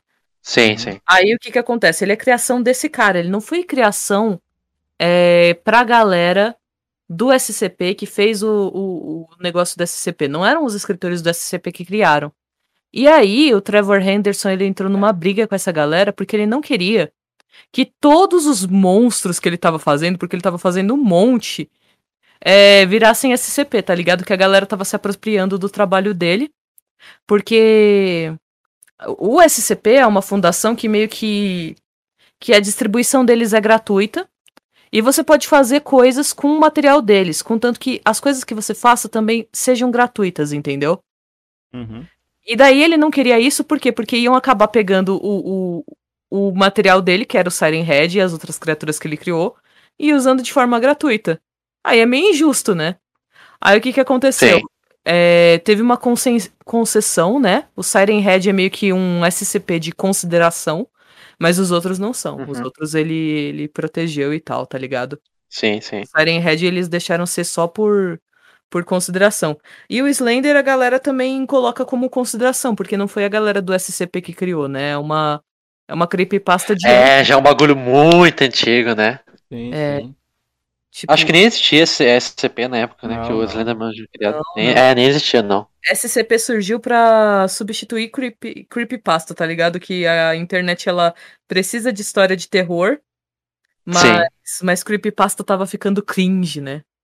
Aí a galera não quero mais. Aí quando a SCP ficar cringe, vão criar outra coisa. e- É, tipo, se você usava a foto do Jeff the Killer no, no, no perfil, ah, nossa, cringe, tá ligado? Meu As Deus. pessoas, vão, as pessoas vão achar engraçado, na real. É, hoje em dia vão achar engraçado, mas teve uma época, tipo, sei lá, 2015, que a galera, tipo, te olhava como se você fosse um nerd muito esquisito, tá ligado? Que não devia socializar com ninguém, porque você tava, você tava atrasado na moda, né? A moda não era mais creepypasta. É, pois é. É, exatamente. Eu lembro que Aí. eu morria de medo do Slenderman quando era menor, cara. Nossa senhora. É. Nossa, eu gostava tanto de creepypasta, tanto, tanto, tanto. Eu ficava pensando assim, nossa, quando eu crescer, eu vou criar uma creepypasta, vai ser muito legal. Aí eu cresci agora e honestamente criar uma creepypasta em 2021 não é, não é mais uma ambição, viu? Exatamente. É, melhor tirar um SCP também, né? É. Aí a galera falou, ah, queria um SCP, né, já que você fez o vídeo e tal, mas eu olhei e eu pensei assim, mano, tanta coisa criativa já foi feita, acho que não tem muito espaço não. né? Tipo, pra porra, mim. tem 5 mil SCPs, né, cara? Não, eu não tô nem falando isso na. Aquela, tipo, ah, falar um número alto aleatório, não tô zoando. Né? Tem realmente 5 mil SCPs catalogados, ou mais, né, É, atualmente. tipo, Qual é a você, chance de, qual é a chance de eu não tá repetindo alguém, tá ligado? Uhum, você faz lá, Exatamente. um tempão e, e já tem. Tenso. É tipo isso. Ah, cara. Mas, assim, é, eu acho bem bacana que a comunidade se une para fazer várias SCPs e descobrir, contar a história, fazer NID, mas e- é, é isso que eu gosto bastante de SCP também. Uhum. Sim, É sim. uma coisa legal também que eu descobri foi, acho que uns, o quê? Acho que alguns meses atrás, isso daí. Eles transformaram, eles, os caras conseguiram transformar aquele livrinho inocente que você tinha quando era criança do Onde está o Wally? Que você aí virava uma página e você tinha que procurar o Wally na, tipo, num cenário assim. Os caras conseguiram transformar um personagem de um livro inocente numa SCP, tá ligado? Hum. É, é uns bagulho muito criativo. Nossa, agora, agora eu tô lembrando da época que o pessoal tava tentando descobrir a história dos jogos lá, FNAF, esses jogos assim, saudades. Eu gosto muito. Uma, um dos canais que eu via muito era. Quando eu tava numa fase negativa, era o The Game Theorist, né? Hum, eu. Clássico. Daí eu gosto muito de canais que tem teoria que são aqui do Brasil. Porque eu tinha muita dificuldade de entender inglês, né? Aí eu penso pra galera, e eu gosto muito de ver teoria também ainda. Gosto muito, tipo, esses do, do Pop Playtime agora tá, tá bem interessante de assistir. Então eu admiro muito a galera que faz esse serviço no Brasil, tá ligado? Tipo, sei lá, o Linkzinho, o Core, eles são muito, muito bons em fazer isso. Acho muito legal. E a edição deles é muito interativa e você fica mergulhado no vídeo, né? É bem legal. É, é, é, um bom trabalho dos editores deles mesmo. Mas o roteiro é, é bacana também, tipo, eles decidirem fazer essas coisas. Divulgar canal indie também, tipo, jogo indie, mod. Eu acho, acho muito bom, tá ligado? Uhum. Acho uhum. muito positivo. É, eu acho ah, que o que fez o FNAF ser tão grande foi a história, né? Eu, eu sempre falo isso, porque se se o Scott não tivesse escondido a história dos fãs por todo esse tempo, ninguém ia estar tá ligando mais, né? A gameplay não é nada demais, se eu parar pra pensar. Não é, tem tanta coisa é aquele, assim. Tipo... Aquele mesmo que a Reply falou lá do gameplay versus lore. Sim, uhum. sim, sim. E, tipo, não, a gameplay ela é boa. Eu acho que a gameplay do FNAF eles conseguiram fazer algo. Ele conseguiu fazer algo é, que não tinha. Também. É, ele não, não sei se inovou, ele fez diferente. É, sim, pode ser também. Ele fez diferente. E aí a galera gostou, mas o que realmente a galera gosta é da história mesmo. Uhum. É que tem que pensar que na época que FNAF saiu, não tinha um jogo que nem FNAF, tá ligado? Hoje Sim, em 2014, cara. Hoje, hoje é banal. Mas o cara ter pensado nessa mecânica fez com que FNAF fosse interessante, tá ligado? Pelo menos ao ponto das pessoas se convencerem de que isso poderia ser assustador, que seria jogável e interessante de se assistir. Então. É, sem falar, outra coisa também. Ah, desculpa, eu ia te cortar sem querer, desculpa, desculpa. Pode falar, não, não, é só que É só que tem um crédito, tá ligado? No, no cara ter feito. Porque muita gente diz assim, é. Principalmente com arte, com, com estilo artístico, mas com muito jogo também, com muitas coisas assim, histórias principalmente, eles dizem: Isso é muito simples, qualquer um poderia ter feito. Só que a questão é, por que você não fez antes se qualquer um poderia ter feito, tá ligado? A questão é que a inovação, é. a inovação vem quando a pessoa, quando a pessoa decide fazer algo que não fizeram. Tipo assim, não precisa ser inovador, não precisa ser, ser a reinvenção da, joga, da, da roda, porque tipo, o FNAF é basicamente um point and click. É. Só que só que ele pegou isso e aplicou num gênero que não tava daquele jeito, tá ligado? Ele fingiu que era um 3D. Na época ninguém tinha pensado em fazer isso. Uhum. Simplesmente foi, foi uma pequena inovação dentro de um monte de clichês. E, e, isso é o suficiente, tá ligado? Também acho que na época tava bem estagnado o jogo de terror. Acho que até hoje é. tá um pouco. É, sim. É. Isso então, que é uma coisa que eu ia comentar, é que 2014 eu acho que foi aí que começou a ter jogo mais assim. Eu, não, eu acho, se eu não me engano, foi FNAF que começou essa, foi. essa linha, né, de jogo. De tipo, ah, aqui tá aqui o jogo, mas agora é você que tem que desvendar a história. Entendeu? Foi, acho que, sim, eu acho que foi ele que começou isso. Canais, canais acabaram ascendendo por causa disso, porque antes é, não tinha muito muito ao que recorrer se você queria fazer isso. Tipo assim, ah não, tal jogo tem uma lore desconhecida, tá? Por que, que o dev, dev vai fazer isso se ele sabe que se uma pessoa descobrir, as outras não vão, tá ligado? Por que, que ele vai ter tanto, tanto, tanto trabalho? A maioria não se interessava por isso porque era meio triste. O máximo que eles faziam era colocar um, dois easter eggs e tá feito, tá ligado? Uhum. Então, então eu acho que foi, foi muito bacana, porque acho que não daria para existir um jogo que nem FNAF em, em outra época, em outro, em outro momento. Não daria para adaptar isso é, do jeito que foi feito, porque, porque as pessoas não estariam interessadas em, em correr atrás, elas não teriam os meios de comunicação, né? Elas não teriam a potência que é a internet hoje em dia para conseguir chegar nessas coisas, nessas conclusões.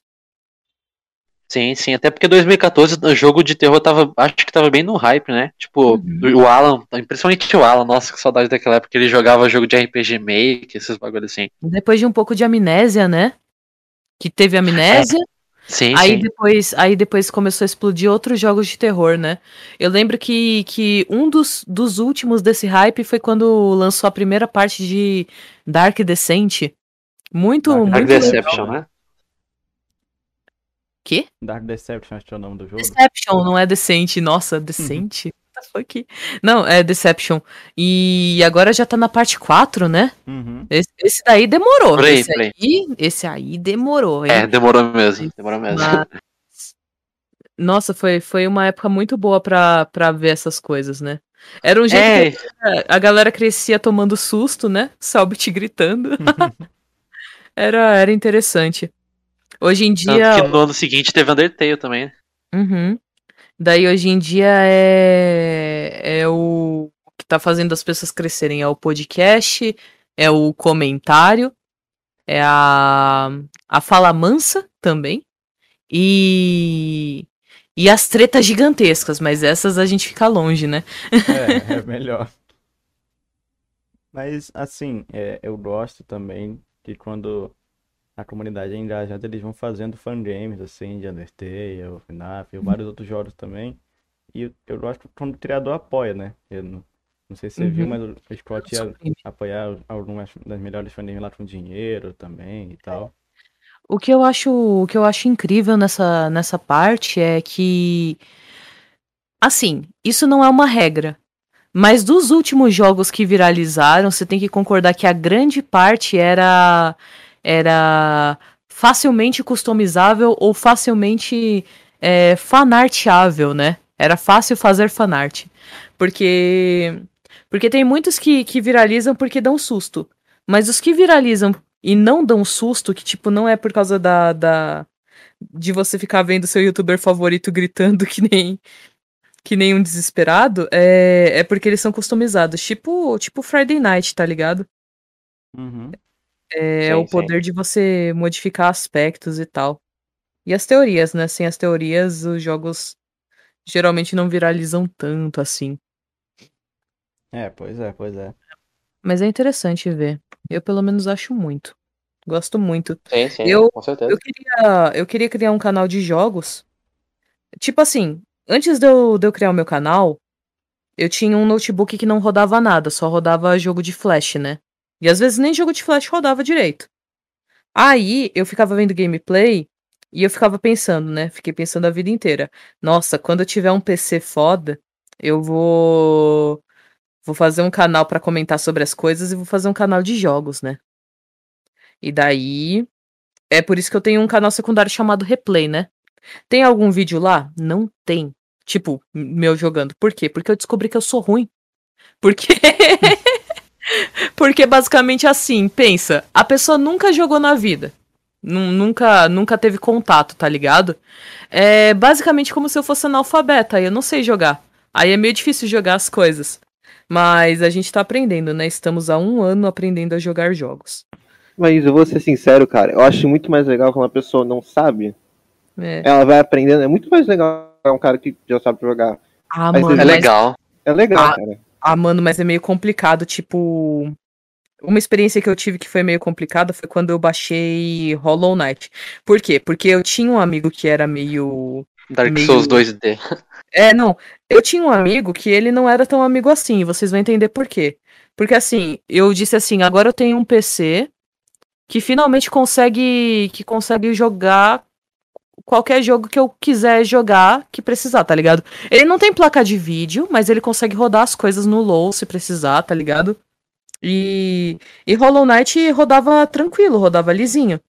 Aí o que que aconteceu? Ele disse: Não, não, Hollow Knight é bom pra você porque. E ele sabia que eu não sabia jogar as coisas. É, Hollow Knight é bom pra você porque é pra iniciante, é fácil.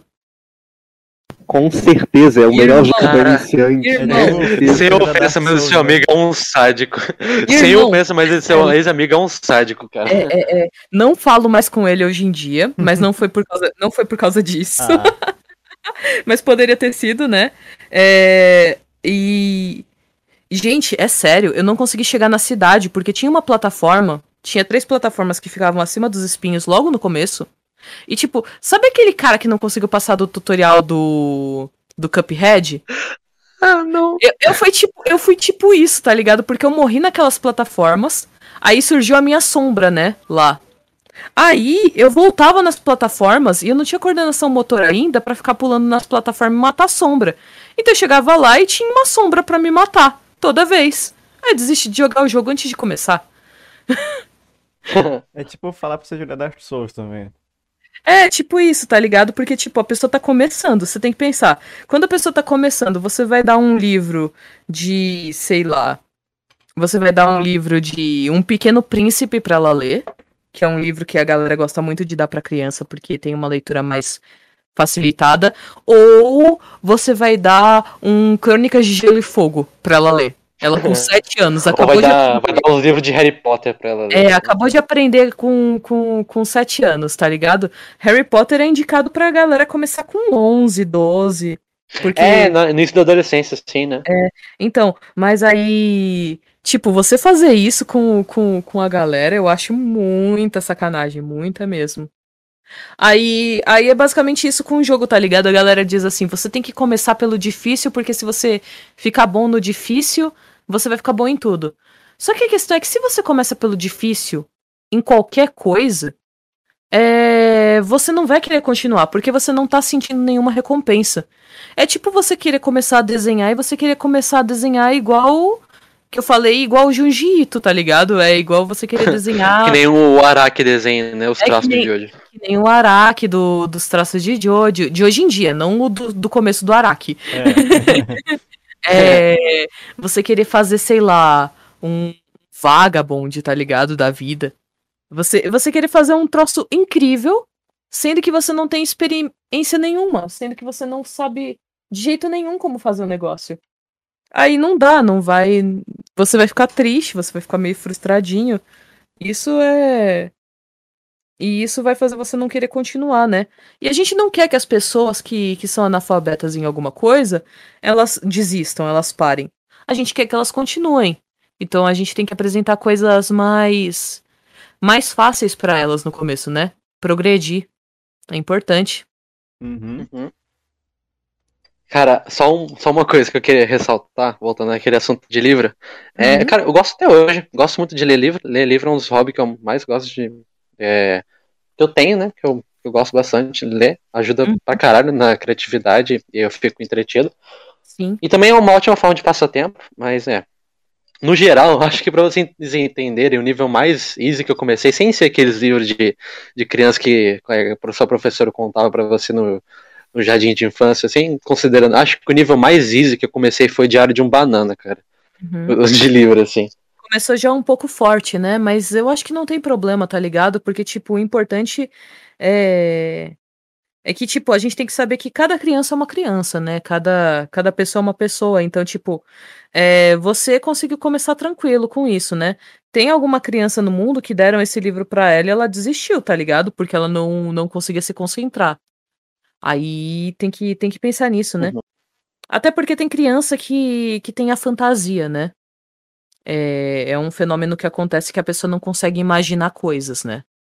E aí, é, se você não dá livro com ilustração pra ela no começo, ela fica desestimulada da leitura, ela fica desestimulada de, de entender essas coisas. Então tem que sempre Sim. pensar, tá ligado? Qual é o nível de, de imaginação da criança e entregar um livro que, que corresponda a esse nível, né? Se a Sim, criança tem sim. imaginação 10 de 10, eu acho que nem tem problema com 7 anos dar um Harry Potter pra ela. Uhum. A questão é. Também acho que não, acho que não. É, depende muito da criança também. De qualquer jeito, eu acho que elas são meio que obrigadas a ler na escola textos, então, sei lá. Talvez deu bom. É, depende. Tem coisa que é feita e tem coisa que não é, né? Uhum. Tipo assim, eu lembro que no colegial eles queriam que eu lesse Cidade e as Serras. Eu nunca terminei de ler Cidade e as Serras. Eu tentei 15 vezes porque era livro para vestibular, né? Mano, que, que inferno, tá ligado? Essa leitura obrigatória não tinha nada a ver comigo. Era literalmente dois, dois homens adultos viajando no trem, falando de coisas que, que cavalheiros, entre muitas aspas, se importavam naquela época falando sobre vida do campo, vida na cidade, eu não tava me importando nem um pouco com aquilo. Aí forçarem a pessoa a ler é um jeito muito grande de fazer com que ela não queira nunca mais ler na vida, né? É, não queira tocar em um livro, né? É, então é. Eu acho que é assim com qualquer coisa, tá ligado? Tipo. Eu não sei se vocês já passaram por essa situação de ter um amigo que ele gostou muito de uma coisa. ele gostou muito de, de, sei lá, uma série que ele viu. E aí ele chega na sua DM e diz, assiste. E daí você, tá bom, eu vou assistir. Aí passou uma semana, você tava muito ocupado, ele chega de novo e assiste. E daí na, na, no dia seguinte assiste, tá ligado? Tem uma hora que você não vai querer assistir. Porque o seu amigo é chato, tá ligado? O negócio pode até ser bom, pode até ser interessante, mas você não vai querer porque você tá sendo obrigado a fazer porque o seu amigo tá sendo chato. É, ou coisas assim. Eu não sei se vocês já passaram por isso, mas comigo é uma situação que acontece bastante. Cara, aconteceu não comigo diretamente, mas aconteceu com um amigo de um amigo meu, por causa que um amigo meu, é, amigo meu ficou insistindo para ele assistir Jojo. E, tipo, toda vez que citam Jojo com ele na cor, ele fica muito puto, porque ele simplesmente não aguenta mais. Enchemos tanto o saco dele para ele assistir Jojo que ele não aguenta, tá ligado? Aham. Uhum.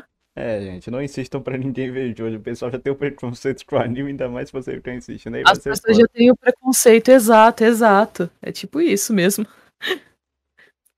hum. Eu só consegui assistir Jojo porque eu tava acompanhando. Eita, engasguei, perdão. Eu tava acompanhada de um amigo que tava assistindo comigo.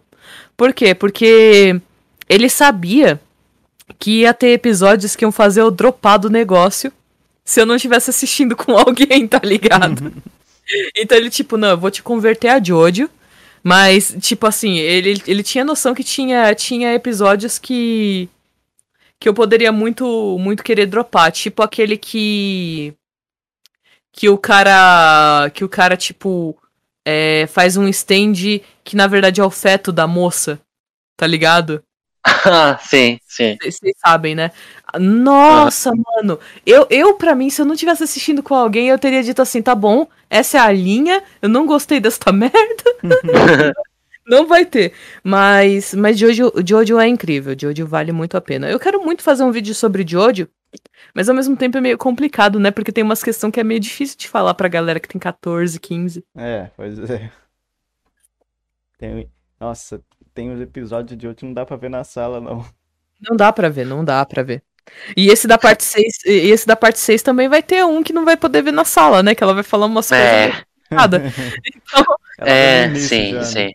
Já do é. primeiro. Não, eu achava que era mentira, até que eu fui ler um pouquinho do mangá, eu falei, que? É verdade? Achava, mas é verdade. Era mentira, eu não li o mangá, estou livre de spoilers, basicamente, entre aspas, muitas aspas. Porque eu só vi a imagem no Twitter, mas eu comecei a ver e era real, tá ligado? Era print da página completa e tal. E daí eu vi a galera colorindo e falando: não, não, acontece mesmo, é assim. Aí eu, tá bom. Entendi. Outro, é, eu, aquele, é, aquele episódio da parte 3 da verruga também. Uhum. É, Aquilo lá é muito, muito bom. Não, cara, eu, eu parei pra ver, eu curti pra parte 3. Eu parei pra ver há pouco tempo ah, eu curti. É, cara, é te, assim, eu acho que tem muitos usuários de stand. Podia ter menos, né? Não, cara, assim que é bom. Acho que quando a coisa demora um pouquinho mais, é, continua sendo bom. Acho que não chegou a estragar. Quando, eu também pensava assim. Acho que quando eu parei pra assistir, eu falei, ó, até que é legal, não foi tão arrastado quanto eu pensava. Sei lá. Eu não acho que foi tão arrastado assim, não. É, uhum. assim, é. Eu, eu não sei, eu acho a parte 3 muito arrastada ainda. Mas as, ah, sei lá, eu acho que a parte o 4, né? Menos, o, o, Kira... que eu menos gosto é o Jojo, o, o terceiro Jojo, honestamente. O Jotaro? É, eu não gosto do Jotaro. Nossa, por quê? Porque pra mim ele é o menos carismático que tem. Mas assim, Também porque ele é bem cuzão, gente. é, e ele é meio babaca com todo mundo, assim, pra mim o melhor é o Joseph, tá ligado? É. Tipo, nossa, parte Nossa, melhor parte. com certeza. Mas assim, eu acho que a gente tá afastando as pessoas falando de Jojo no podcast. Só queria falar uma coisa aqui, uma, uma última coisa aqui, que é a coisa que mais me atrai na parte. Na, na, na parte não. Em Jojo em si é a bizarrice e a criatividade que o ator tem. Tipo, É, a não, criatividade. não é spoiler, tá? Não é spoiler, tá, Replay? Fica tranquila. Mas na parte 7 tem um personagem que ele tem fetiche por picada de mosquito. Uhum. Sabe? É esse nível. Ah, cara, tipo, é, é esse nível. Eu gosto muito dessa, dessa bizarrice em Jojo. Ele arranca do nada, né? Umas coisas desse tipo. Pois é, cara. O Araki é um velho doido, gente, falando aí. Uhum, uhum. Mas Ai, ai, nossa, ele faz uns tempo- desenhos bonitos. O tempo voa, nossa. Uhum, foi uma hora e meia já. Caralho. Mas você assistiu algum outro anime? Não, eu assisto muitos, muitos, muitos, tipo, muitos. Eu tenho um My Anime List bem grande, bem extenso, na verdade. Assisto muito shoujo, assistia mais antes. Agora que eu tô com, com o mestrado, eu tô só assistindo Blue Period, que eu só tenho tempo de ver um anime, né, por, por vez. Mas é bem legal, bem legal. Eu acho anime uma, uma mídia muito rica, tá ligado? Porque tem, tem muita, muita abertura, muito espaço pra, pra saírem coisas maravilhosas, coisas inovadoras, coisas criativas. Por exemplo, é, é, Love is War. Love is War é um Uhum. anime que, que revolucionou o gênero de shoujo, né? E, e Sim. ele só aconteceu porque vários outros shoujos aconteceram antes. Então, tipo, é muito bom ver, ver de onde surgiu as coisas, como que elas estão sendo rompidas, o que está acontecendo de, de criar outras, outras ideias, né? Ore Monogatari também veio por causa disso, né? Que, que o protagonista é, é o cara e ele não é nem um pouco nos padrões de beleza, tá ligado? E mesmo assim ele consegue a história de amor dele. Então é muito bom. Hunter x Hunter não tem nem o que falar, né? É nata da nata da Uhum. nata. É, mas tem, tem muitos animes, muitos, muitos, muitos. Eu acho que daria pra conversar de anime um, um dia inteiro sem parar, mas E cresceu muito bem aqui no Brasil, né? Anime, É. no geral. Uhum. Principalmente Naruto e Dragon Ball, não tem, não tem nem o que falar. Mas Blue Period tá sendo bom, tá sendo bem bacana. A galera tá criticando muito, dizendo que ele devia ser mais bonito. E ele não é tão bonito. Ah, eu tô vendo Comissão também. Mas é, eu acho que ele tá muito bonito nas partes que ele tem que ser, tá ligado? Acho que é isso. É, eu, eu não vejo muito anime, assim, pra ser sincero, não. É. Eu vi bem, eu vi bem pouco, na verdade. Eu Primeiro gosto foi Jojo, eu né? acho que é uma fonte de criatividade bem, bem forte pra mim, sabe? Quando eu vejo um anime bom, isso me inspira a querer criar coisas boas. Igualmente. Cara, é assim, normalmente o pessoal começa por Death Note, né? Você já reparou isso? Uhum. É porque é a primeira indicação, tá ligado? Porque a pessoa não vai indicar Naruto, porque tem muito episódio. Não vai indicar, sei lá, Bleach, é, Dragon Ball, porque tem muito, muito, muito episódio. E geralmente quem começa, tá começando por quê? Porque o amiguinho tá querendo convencer ele que anime é legal. Então tem que começar por algo curto, né? Uhum. Então, basicamente. É, Death Note ele é até bom isso, por causa que ele, ele te prende muito e, tipo, querendo ou não, 37 episódios, é, 37 episódios, é, 37 episódios é, é bem pouco até. É bem pouco pra um anime, mas é bastante pra alguém que não tá acostumado, tá ligado? Mas ainda assim não é, sei lá, 100 episódios, 200 episódios, tipo um Hunter x Hunter, tá ligado? É. Hum. Eu comecei por de hoje, né? O pessoal acha meio. Tipo, caraca, começou logo por esse aí, mas é bacana, é bacana assim. É. Mas. Então, é, vamos para pergun as perguntas do chat aqui, gente? Ah, vamos, tá. Vamos. A O pessoal já deve estar perguntado- desesperado já. A galera tinha perguntado muito lá pra cima, eu nem consigo voltar todo o chat pra onde eles tinham perguntado. Po- Podem mandar perguntas aí, pessoal. É, manda a gente vai, vai ler. É quem tiver. Pode, pode dar aquele Ctrl C, Ctrl V safado aí, de boa. Só não flodem. É, só não floda.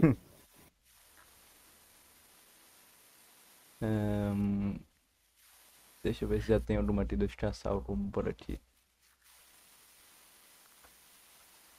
Ah, eu vou aproveitar uma que eu queria ter perguntado lá no início, aproveitar esse momento, mas perguntar uma que eu tenho lá no início. Eu acho. Eu assisto bastante seus vídeos, né, Reply, mas tipo. Acho que eu não lembro de ter visto você comentado, comentado isso em algum vídeo seu. Mas você tem interesse ou faz, tipo, desenho em moldura, assim, tipo, com pincel, essas coisas assim? Tem interesse ou, ou faz já? Não sei. Peraí, eu não entendi a pergunta, desculpa. não, tranquilo, tranquilo. Mas eu perguntei se você tem interesse em fazer. é, eu só vou repetir um negócio que eu falei. Eu não sei se você já citou isso em algum momento nos seus vídeos, porque eu assisto bastante eles e eu não lembro.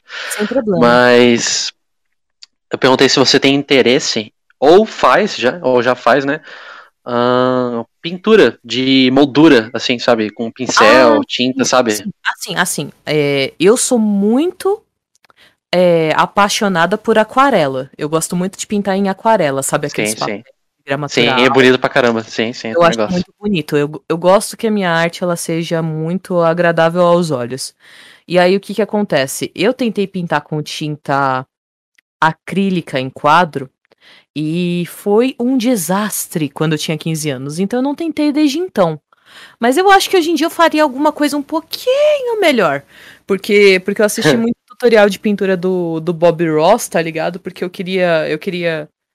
Eu queria ser uma comunicadora muito boa e todo mundo dizer que ele era o melhor, né? Daí eu fui assistir. E aí É porque a arte, assim, de, de pincel é muito expressiva, né? é muito expressivo, é muito muito intenso. Eu tento fazer uma mímica disso nas minhas, né? Eu uso vários pincéis, é, entre aspas, falsos no, no digital, né? Uma mímica de pincel, mas nunca vai ser como ter uma pintura ao vivo com textura na sua frente, né? É diferente, né? São, são coisas diferentes, sensações diferentes, porque o digital ele vai te dar cores que você nunca vai conseguir ter no, no mundo real, por exemplo. Então são Sim, são sim. coisas que a gente ganha e coisas que a gente perde ao mesmo tempo, né? Eu vi que que a primeira pergunta que teve foi a do, do bag, eu acho. Deixa eu ver. Hum. Que foi sobre Jojo. Mas eu não sei. lá vem, lá vem. Ó. Vocês vocês leem pra mim ou eu mesma leio? Não sei. É, que eu não tô achando aqui, senão eu lia. Uhum. É lagosta. Tá, pera. Ah, o Lagosta. O Lagosta é gente boa. Ahn, Mas tem muita gente fazendo pergunta. Ah, esses são muito fofos. Tem gente que fez antes, na verdade, né? É, eu vi, eu vi É. o pessoal tá repetindo algumas aí. É, vou- mas a do Lagosta foi, foi a primeira, né? Aham. Vocês podem fazer. Acho que fazer outra pergunta enquanto procura. É, aí depois veio a do Matheus. Não sei se vai dar pra gente responder tudo, né? Também. É, não vai dar, talvez, acho que não. Eu vou tentar. Ó. Podem ir lendo um outro enquanto eu procuro aqui. Vou tirar print pra vocês. Assim eu ajudo. Beleza, beleza, beleza. Perfeito. Ela, é, o Lagosta perguntou quando sai o vídeo de Jojo. É, o vídeo de Jojo sai assim que eu terminar de assistir a parte 6. que aí eu sinto que, que eu vou tá melhor nisso. V- Ok. vamos fazendo bate e volta, né? Eu acho que mais É, é, é, é, bem- é mais tranquilo, mais tranquilo. O Ma Matheus Anthony, ele falou, reply, é, reply. Quais são os seus, entre aspas, pontos de influência, fecha aspas, para a criação do seu conteúdo? Tipo, obras, artistas, canais do YouTube que te marcaram. Alô? Cortou sua voz aí. É, deu uma cortada braba aí. Desculpa, gente, eu me interrompi aqui. É, tipo, obras, artistas, canais do YouTube que te marcaram, inspiraram e que acabam ressoando no seu próprio conteúdo. Hum, eu me inspirei na, no carisma do Markiplier. eu sei, Genial. Mark, Markiplier é, muito Grande bom. Markiplier, cara. é Muito bom, muito bizarro, bom. Mas assim, eu queria ser uma pessoa tão carismática quanto ele. A minha foto é parecida com a dele por causa disso. Eu, eu queria, eu queria, eu queria ser, ser, ser agradável que nem ele, tá ligado? E ter bom senso também que nem ele. Aí eu peguei, eu peguei e me inspirei muito nele. Mas eu me inspirei em muita gente, muita gente mesmo. Tipo, eu acho que a maior inspiração da minha vida é o Neil Gaiman.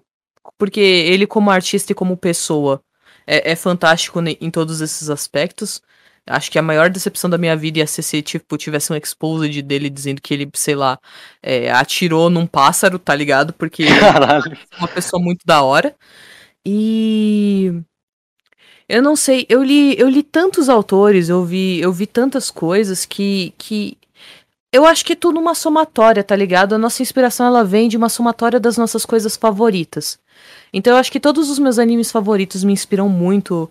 é, vídeos favoritos que eu vejo me inspiram muito. Por exemplo, é, eu ando tentando contar histórias de um jeito melhor nos meus vídeos depois que eu vi o vídeo de Patológico do Felipe Ramos, tá Ah, ligado? esse vídeo é incrível. É um vídeo muito bom. Esse vídeo é uma E delícia, cara. E aí o que faz? Faz a gente querer ser melhor, tá ligado? A gente vê uma coisa inspiradora e a gente pensa, eu quero ser melhor. O Ludo Viajante, cada vídeo que ele faz é uma obra-prima, tá ligado? Porque ele tem uma narrativa muito boa. Então eu penso, putz, eu quero fazer um roteiro muito bom também. Então a gente vai fazendo essas coisas, tá ligado? A edição do Tropia, grande abraço pro Tropia, meu brother. É, é, é incrível, tá ligado? E a gente, a gente pensa, quero melhorar com isso, essas coisas, tá ligado? Uhum. Uhum. Ah, deixa eu ver aqui outra. Bom, deixa, depois deixa pra deixar que eu tô olhando pra frente aqui. Tá bom. É, o Kaique Dash, ele perguntou, reply, o que você sente quando desenha ou faz uma arte, em geral? Se der, manda salve. É, salve. Pra quem? Pro Kaique Dash? É isso? Kaique Dash, isso mesmo, Kaique É Dash. salve Kaique Dash.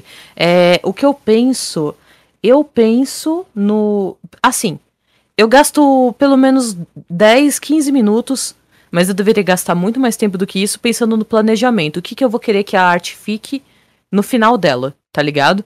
Porque é muito impre- importante você traçar um objetivo quando você tá fazendo esse tipo de coisa, né? Com aquarela, não tanto, quando você tá se divertindo, com peças pessoais, não tanto, mas quando é pra uma arte pra para vídeo, para portfólio, é muito importante planejar muito, porque você tem que pensar ângulo, perspectiva, qual iluminação você vai querer, se isso vai funcionar. Então eu passo muito tempo rascunhando e pensando sobre isso. Depois que eu faço isso, e tudo que eu tinha que pensar já foi pensado, eu já tomei todas as decisões que eu tinha que tomar logo no começo, a pintura e o desenho ficam em modo automático, tá ligado? Eu só tenho que tomar cuidado para seguir o que eu decidi lá no começo do, do desenho. E daí eu vou pensando em outras coisas, eu vou conversando com pessoas, eu vou é, olhando o Twitter de, de rabo de olho, eu vou ouvindo música às vezes, não ouço muita, mas eu vou ouvindo. É, essas coisas, tá ligado? Vai se transformando. Entendi, Uhum. entendi. Próxima pergunta aí. É um ótimo, é um ótimo ponto de inspiração, aliás. Até me, dá- até me identifiquei um pouquinho. Ô, ô Mike, Oi, oi. quer, quer que eu ler a pergunta dessa vez? Pode ler, Cada um, pode ler. cada um lê uma, pode ser assim? Tá. Perfeito. Aí depois o dia sou, vai lá. Ahn, o Rai Samu É falou. do Samu. É, tá bom. Colaborando com as perguntas pro, pra Reply. Você tem algum sonho com um canal do YouTube? Isso em relação a números, comunidade ou algum conteúdo que você quer muito fazer, mas ainda não pode? É... O meu maior sonho é eu conseguir ter dinheiro suficiente. Eu sei que isso vai ser esquisito, mas o meu maior sonho atualmente é eu conseguir ganhar dinheiro suficiente com o canal, que eu consiga comprar equipamentos para fazer projetos muito, muito incríveis e ao mesmo tempo que eu consiga doar para caridade, tá ligado?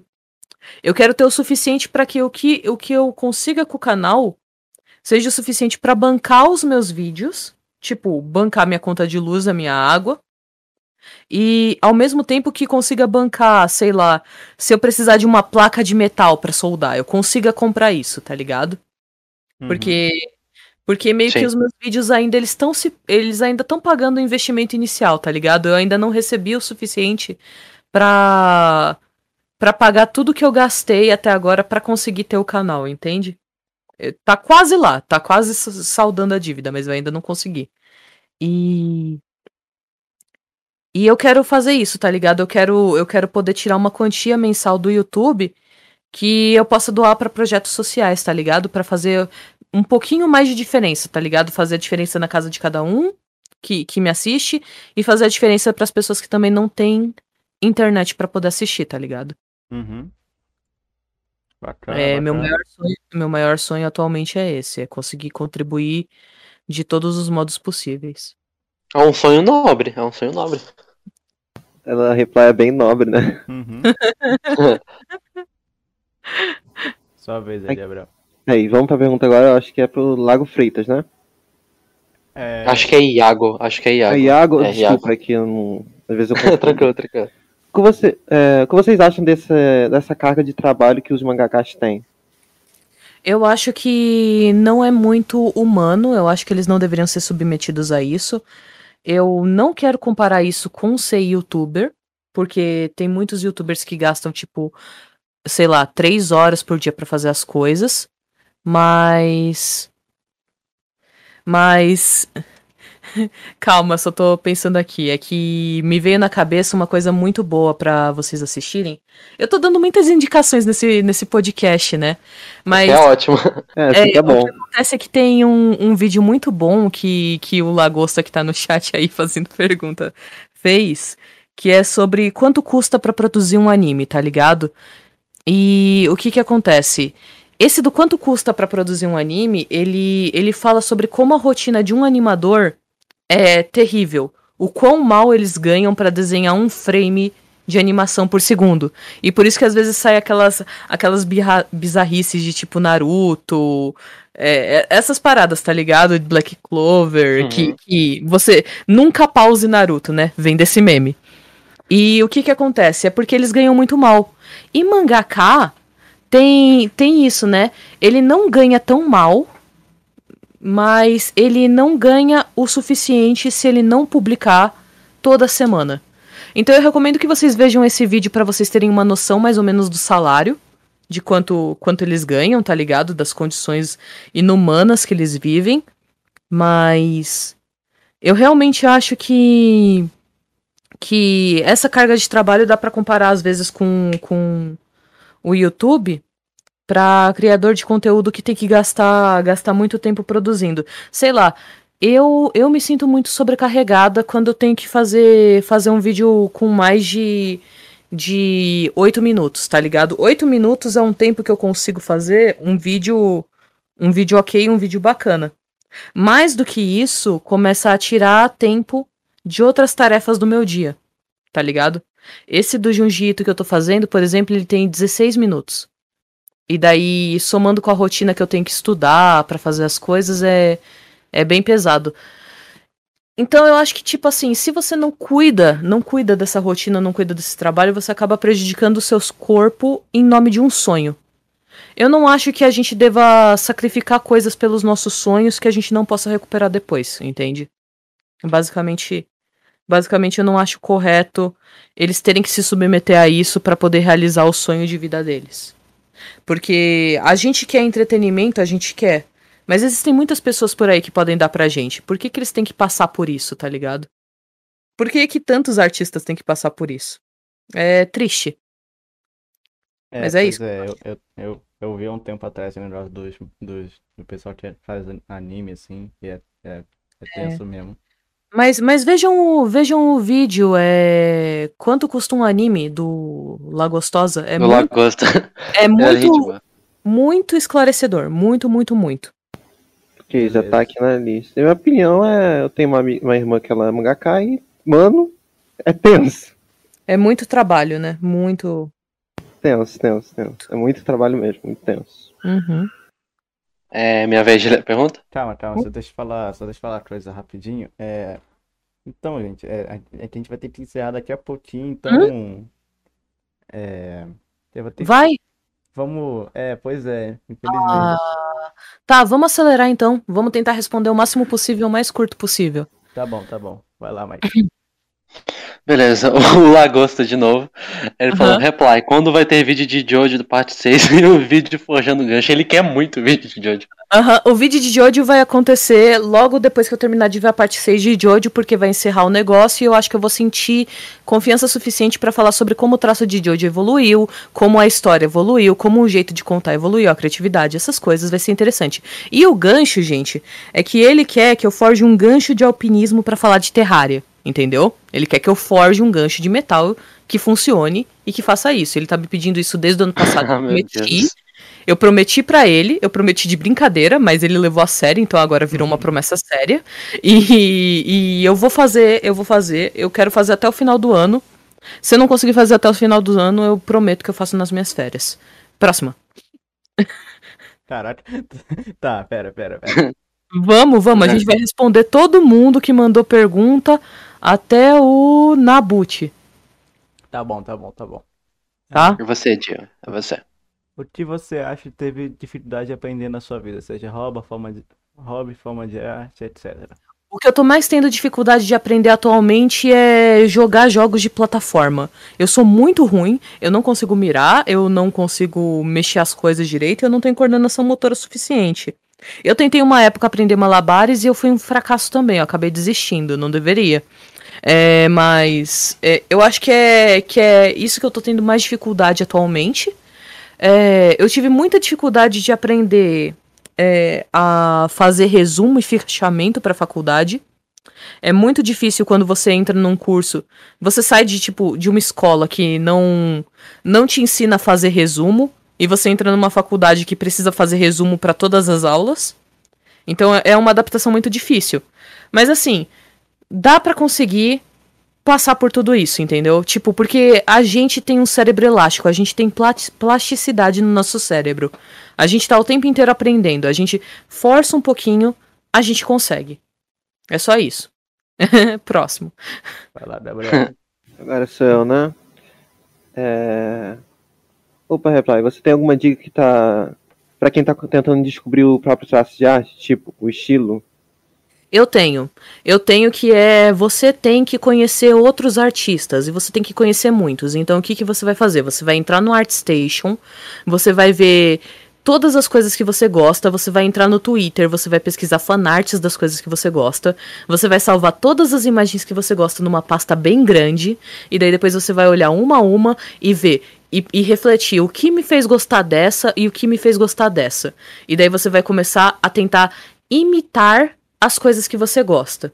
Depois de você imitar por muito tempo as coisas que você gosta, você vai acabar tornando elas suas. Você vai fazer elas de um jeito diferente, que vai ser só seu. Entende? Porque você vai começar a acrescentar mais de você nos seus desenhos. Mas o primeiro passo de todos é saber o que você gosta. Próxima. ok, perfeito, perfeito. É, o Pedro, ele perguntou: Ô Reply, dá salve pra uma amiga chamada Lívia. ele tá pedindo um salve. Salve, Lívia. Um beijo. Tem, tem uma maravilhosa noite. E agradeça ao Pedro. Ele é um ótimo amigo. Nice. Tá, minha vez, né? Uhum. O Aham. deliberador Bela Tchau falou assim: Quais são as maiores dificuldades para um potencial artista? Apoio, incentivo, oportunidade. E como podemos superar isso? É, a maior dificuldade que você vai encontrar é acreditar em si mesmo. Você tem que acreditar no seu potencial. Porque é quando você acha que você não é capaz de, de desenhar que você não vai ser. Porque o maior bloqueio que você vai ter, burnout, bloqueio criativo, é, síndrome do impostor, tudo isso vem de dentro de você, vem da sua cabecinha. Então a maior dificuldade que você vai ter vai ser acreditar em você. Porque você não precisa ter o apoio da sua família, você pode desenhar escondido. Você não precisa ter o apoio da sua escola, porque você pode desenhar em casa ou você pode desenhar no caminho. Você não precisa ter o apoio do seu chefe no seu trabalho, porque você pode desenhar à noite antes de dormir 10 minutinhos. Você não precisa ter o apoio de ninguém tirando o seu apoio. Se você não tiver o seu apoio, se você não acreditar que você vai ficar bom se você treinar, se você estudar, aí você não consegue. Então, essa é a maior dificuldade de todas. E o jeito de você superar é acreditando em você. Próximo. Altas filosofias. o Ives Borges Costa e Silva, desculpa. Uhum. Reply, qual é o seu movimento artístico, artístico preferido? Expressionismo. Aham. Isso foi rápido. Expressionismo. Ok, ok. Eu descobri É, que era o meu lata. favorito. Eu descobri que era o meu favorito por causa do artista do Disco Elysium. Depois pesquisem artes de Disco Elysium e vejam, esse tipo de arte é a minha arte favorita. Ok, Perfeito. ok. É, o deliberador É minha vez ainda? de novo? Não, sou eu, né? Ah, Pera. Tá, Pera, vai, vai, vai, vai, vai, vai. Ah, sou eu, sou eu, sou eu. É, é, vai, depois é você. Deliberador Bela Tchau, de novo. Ele perguntou: começar com um trabalho que está, que dê estabilidade e depois ir para uma arte uma boa alternativa? É uma ótima alternativa, mas eu tenho uma alternativa melhor pra você. Por que não fazer os dois? Eu tô fazendo isso. Eu, eu sou. Exatamente. Eu atualmente sou cientista social. Eu tô concorrendo à bolsa de estudo pra. Porque eu realmente é o meu trabalho, eu, eu pesquiso coisas na área de educação, é um trabalho. E ao mesmo tempo eu sou artista no YouTube. E dá pra fazer as duas coisas. Às vezes eu surto porque eu quero fazer um vídeo com mais de 8 minutos, mas não tem problema, entendeu? Porque o que acontece é, se você organizar direitinho, você pode fazer as coisas que você quer. Você tem tempo pra isso. Aí você tem que pensar, putz, eu posso acordar às seis da manhã e ir dormir meia-noite, tá ligado? Fazer alguns sacrifícios pra que você atinja as coisas que você quer sem se prejudicar, tá ligado? Putz, eu não vou jogar jogar esse jogo por cinco horas procrastinando. Eu vou trabalhar e vou desenhar, tá ligado? Você pode fazer as coisas, você consegue ter, ter duas profissões, dois, dois estímulos, dois, duas coisas, tá ligado? E se você quiser só ter um e trocar depois, você troca quando você estiver ganhando mais dinheiro com o outro. Entendi, entendi. Ah, Perfeito. Perfeito. vamos para a próxima, então? Uhum. É, agora é sua vez, Gil, agora é sua vez. É, agora é minha vez. É, o Lixione perguntou se você já tentou fazer teatro. É, eu fiz teatro quando eu era. Quando eu tava na, na escola. Eu atuei por muito tempo. Eu também dancei muito tempo balé. Mas eu sempre fazia uns personagens meio, meio secundários, tá ligado? Tipo, no balé eu fazia a Celeste, eu fazia a Emília, eu fazia muito musical. É, eu atuei em Cats, eu era um gato velho. então, tipo, é, nunca, nunca fiz um papel principal assim, mas eu, eu já atuei bastante. Eu sinto saudade de fazer teatro, era muito. Era muito bom pro, pro meu espírito. Eu tenho que ver se, se eles oferecem hoje em dia na minha cidade. É, eu tenho vontade de fazer também. É bom, é bom. Te ajuda. De verdade. É quase uma terapia. Nice. Ok, ok. O Rajation Gamer BR. Reply, você já pensou em fazer quadrinhos, livros algo assim como uma história sua? A gente respondeu isso no começo do podcast. Você pode rever essa parte Sim, sim, vendo, sim, sim. vendo o começo do podcast. E aí, mas a resposta é sim. Vai lá, vai. Na lata. Ah, beleza. O Ítalo, o Ítalo Matos Gomide, ou Gomide, desculpa, não sei como é que fala. Não vou falar só Ítalo Matos. Ele falou: Oi, Reply, tudo bom?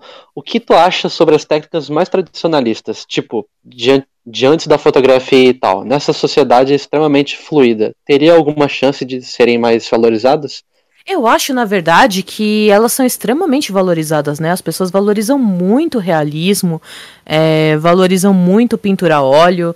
Só que a questão é assim: é, as pessoas valorizam na internet, né? Você tem que saber para quem vender.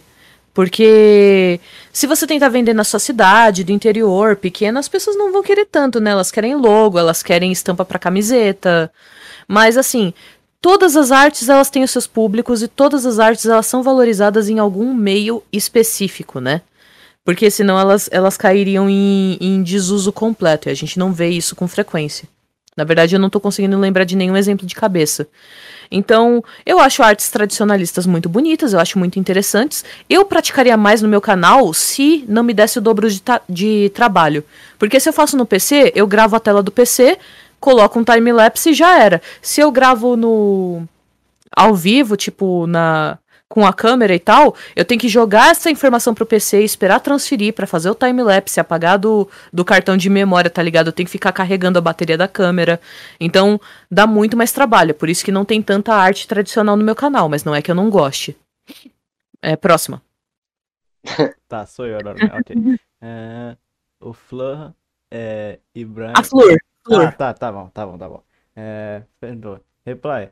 Qual era a sua, a sua matéria favorita na escola? Qual você menos gostava e, ou tinha mais dificuldade?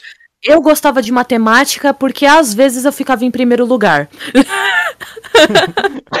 boa, boa. Às vezes, às vezes eu conseguia resolver uma questão que, que o Guilherme, que era o garoto mais inteligente da sala, não conseguia. Aí eu me sentia muito incrível.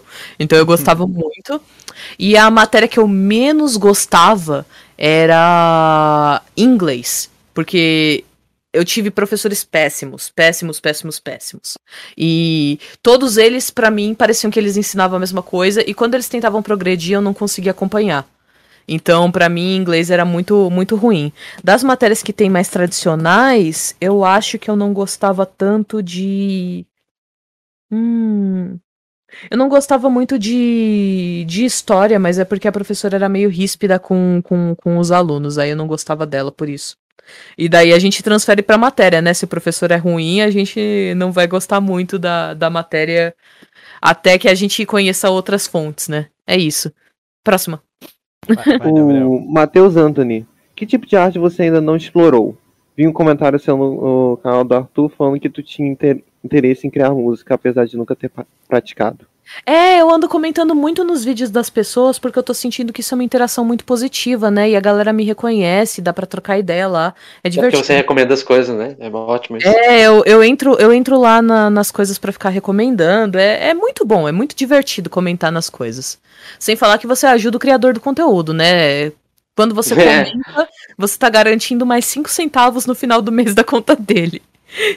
E. Assim, tem muitas artes que eu ainda não experimentei. Eu nunca grafitei, por exemplo.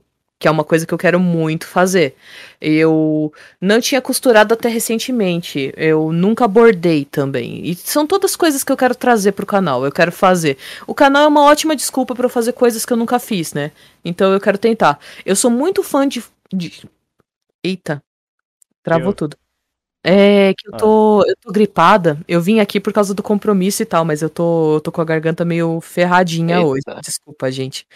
Não, É. tranquilo, acontece, relaxa, fica E daí eu travei um pouquinho. O que, que eu tava falando? Mas eu sou muito fã de, de fotografia, por exemplo. Tanto que eu gosto muito de. Eu juntei por muito tempo pra comprar uma máquina Polaroid. E eu fico tirando foto de um monte de coisa. Eu gosto muito de achar ângulo, tá ligado?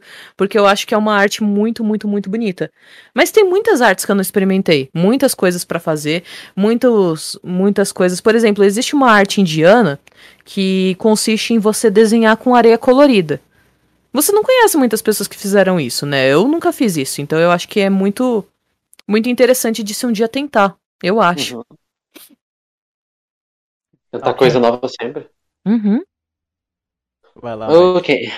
Minha vez. Agora o Nabut, um dos nossos mods aqui. Ah, você aconselha a pessoa a treinar quantas horas por dia para aperfeiçoar o desenho barra traço? Depende, porque você tem que ter um estudo que seja inteligente, entende?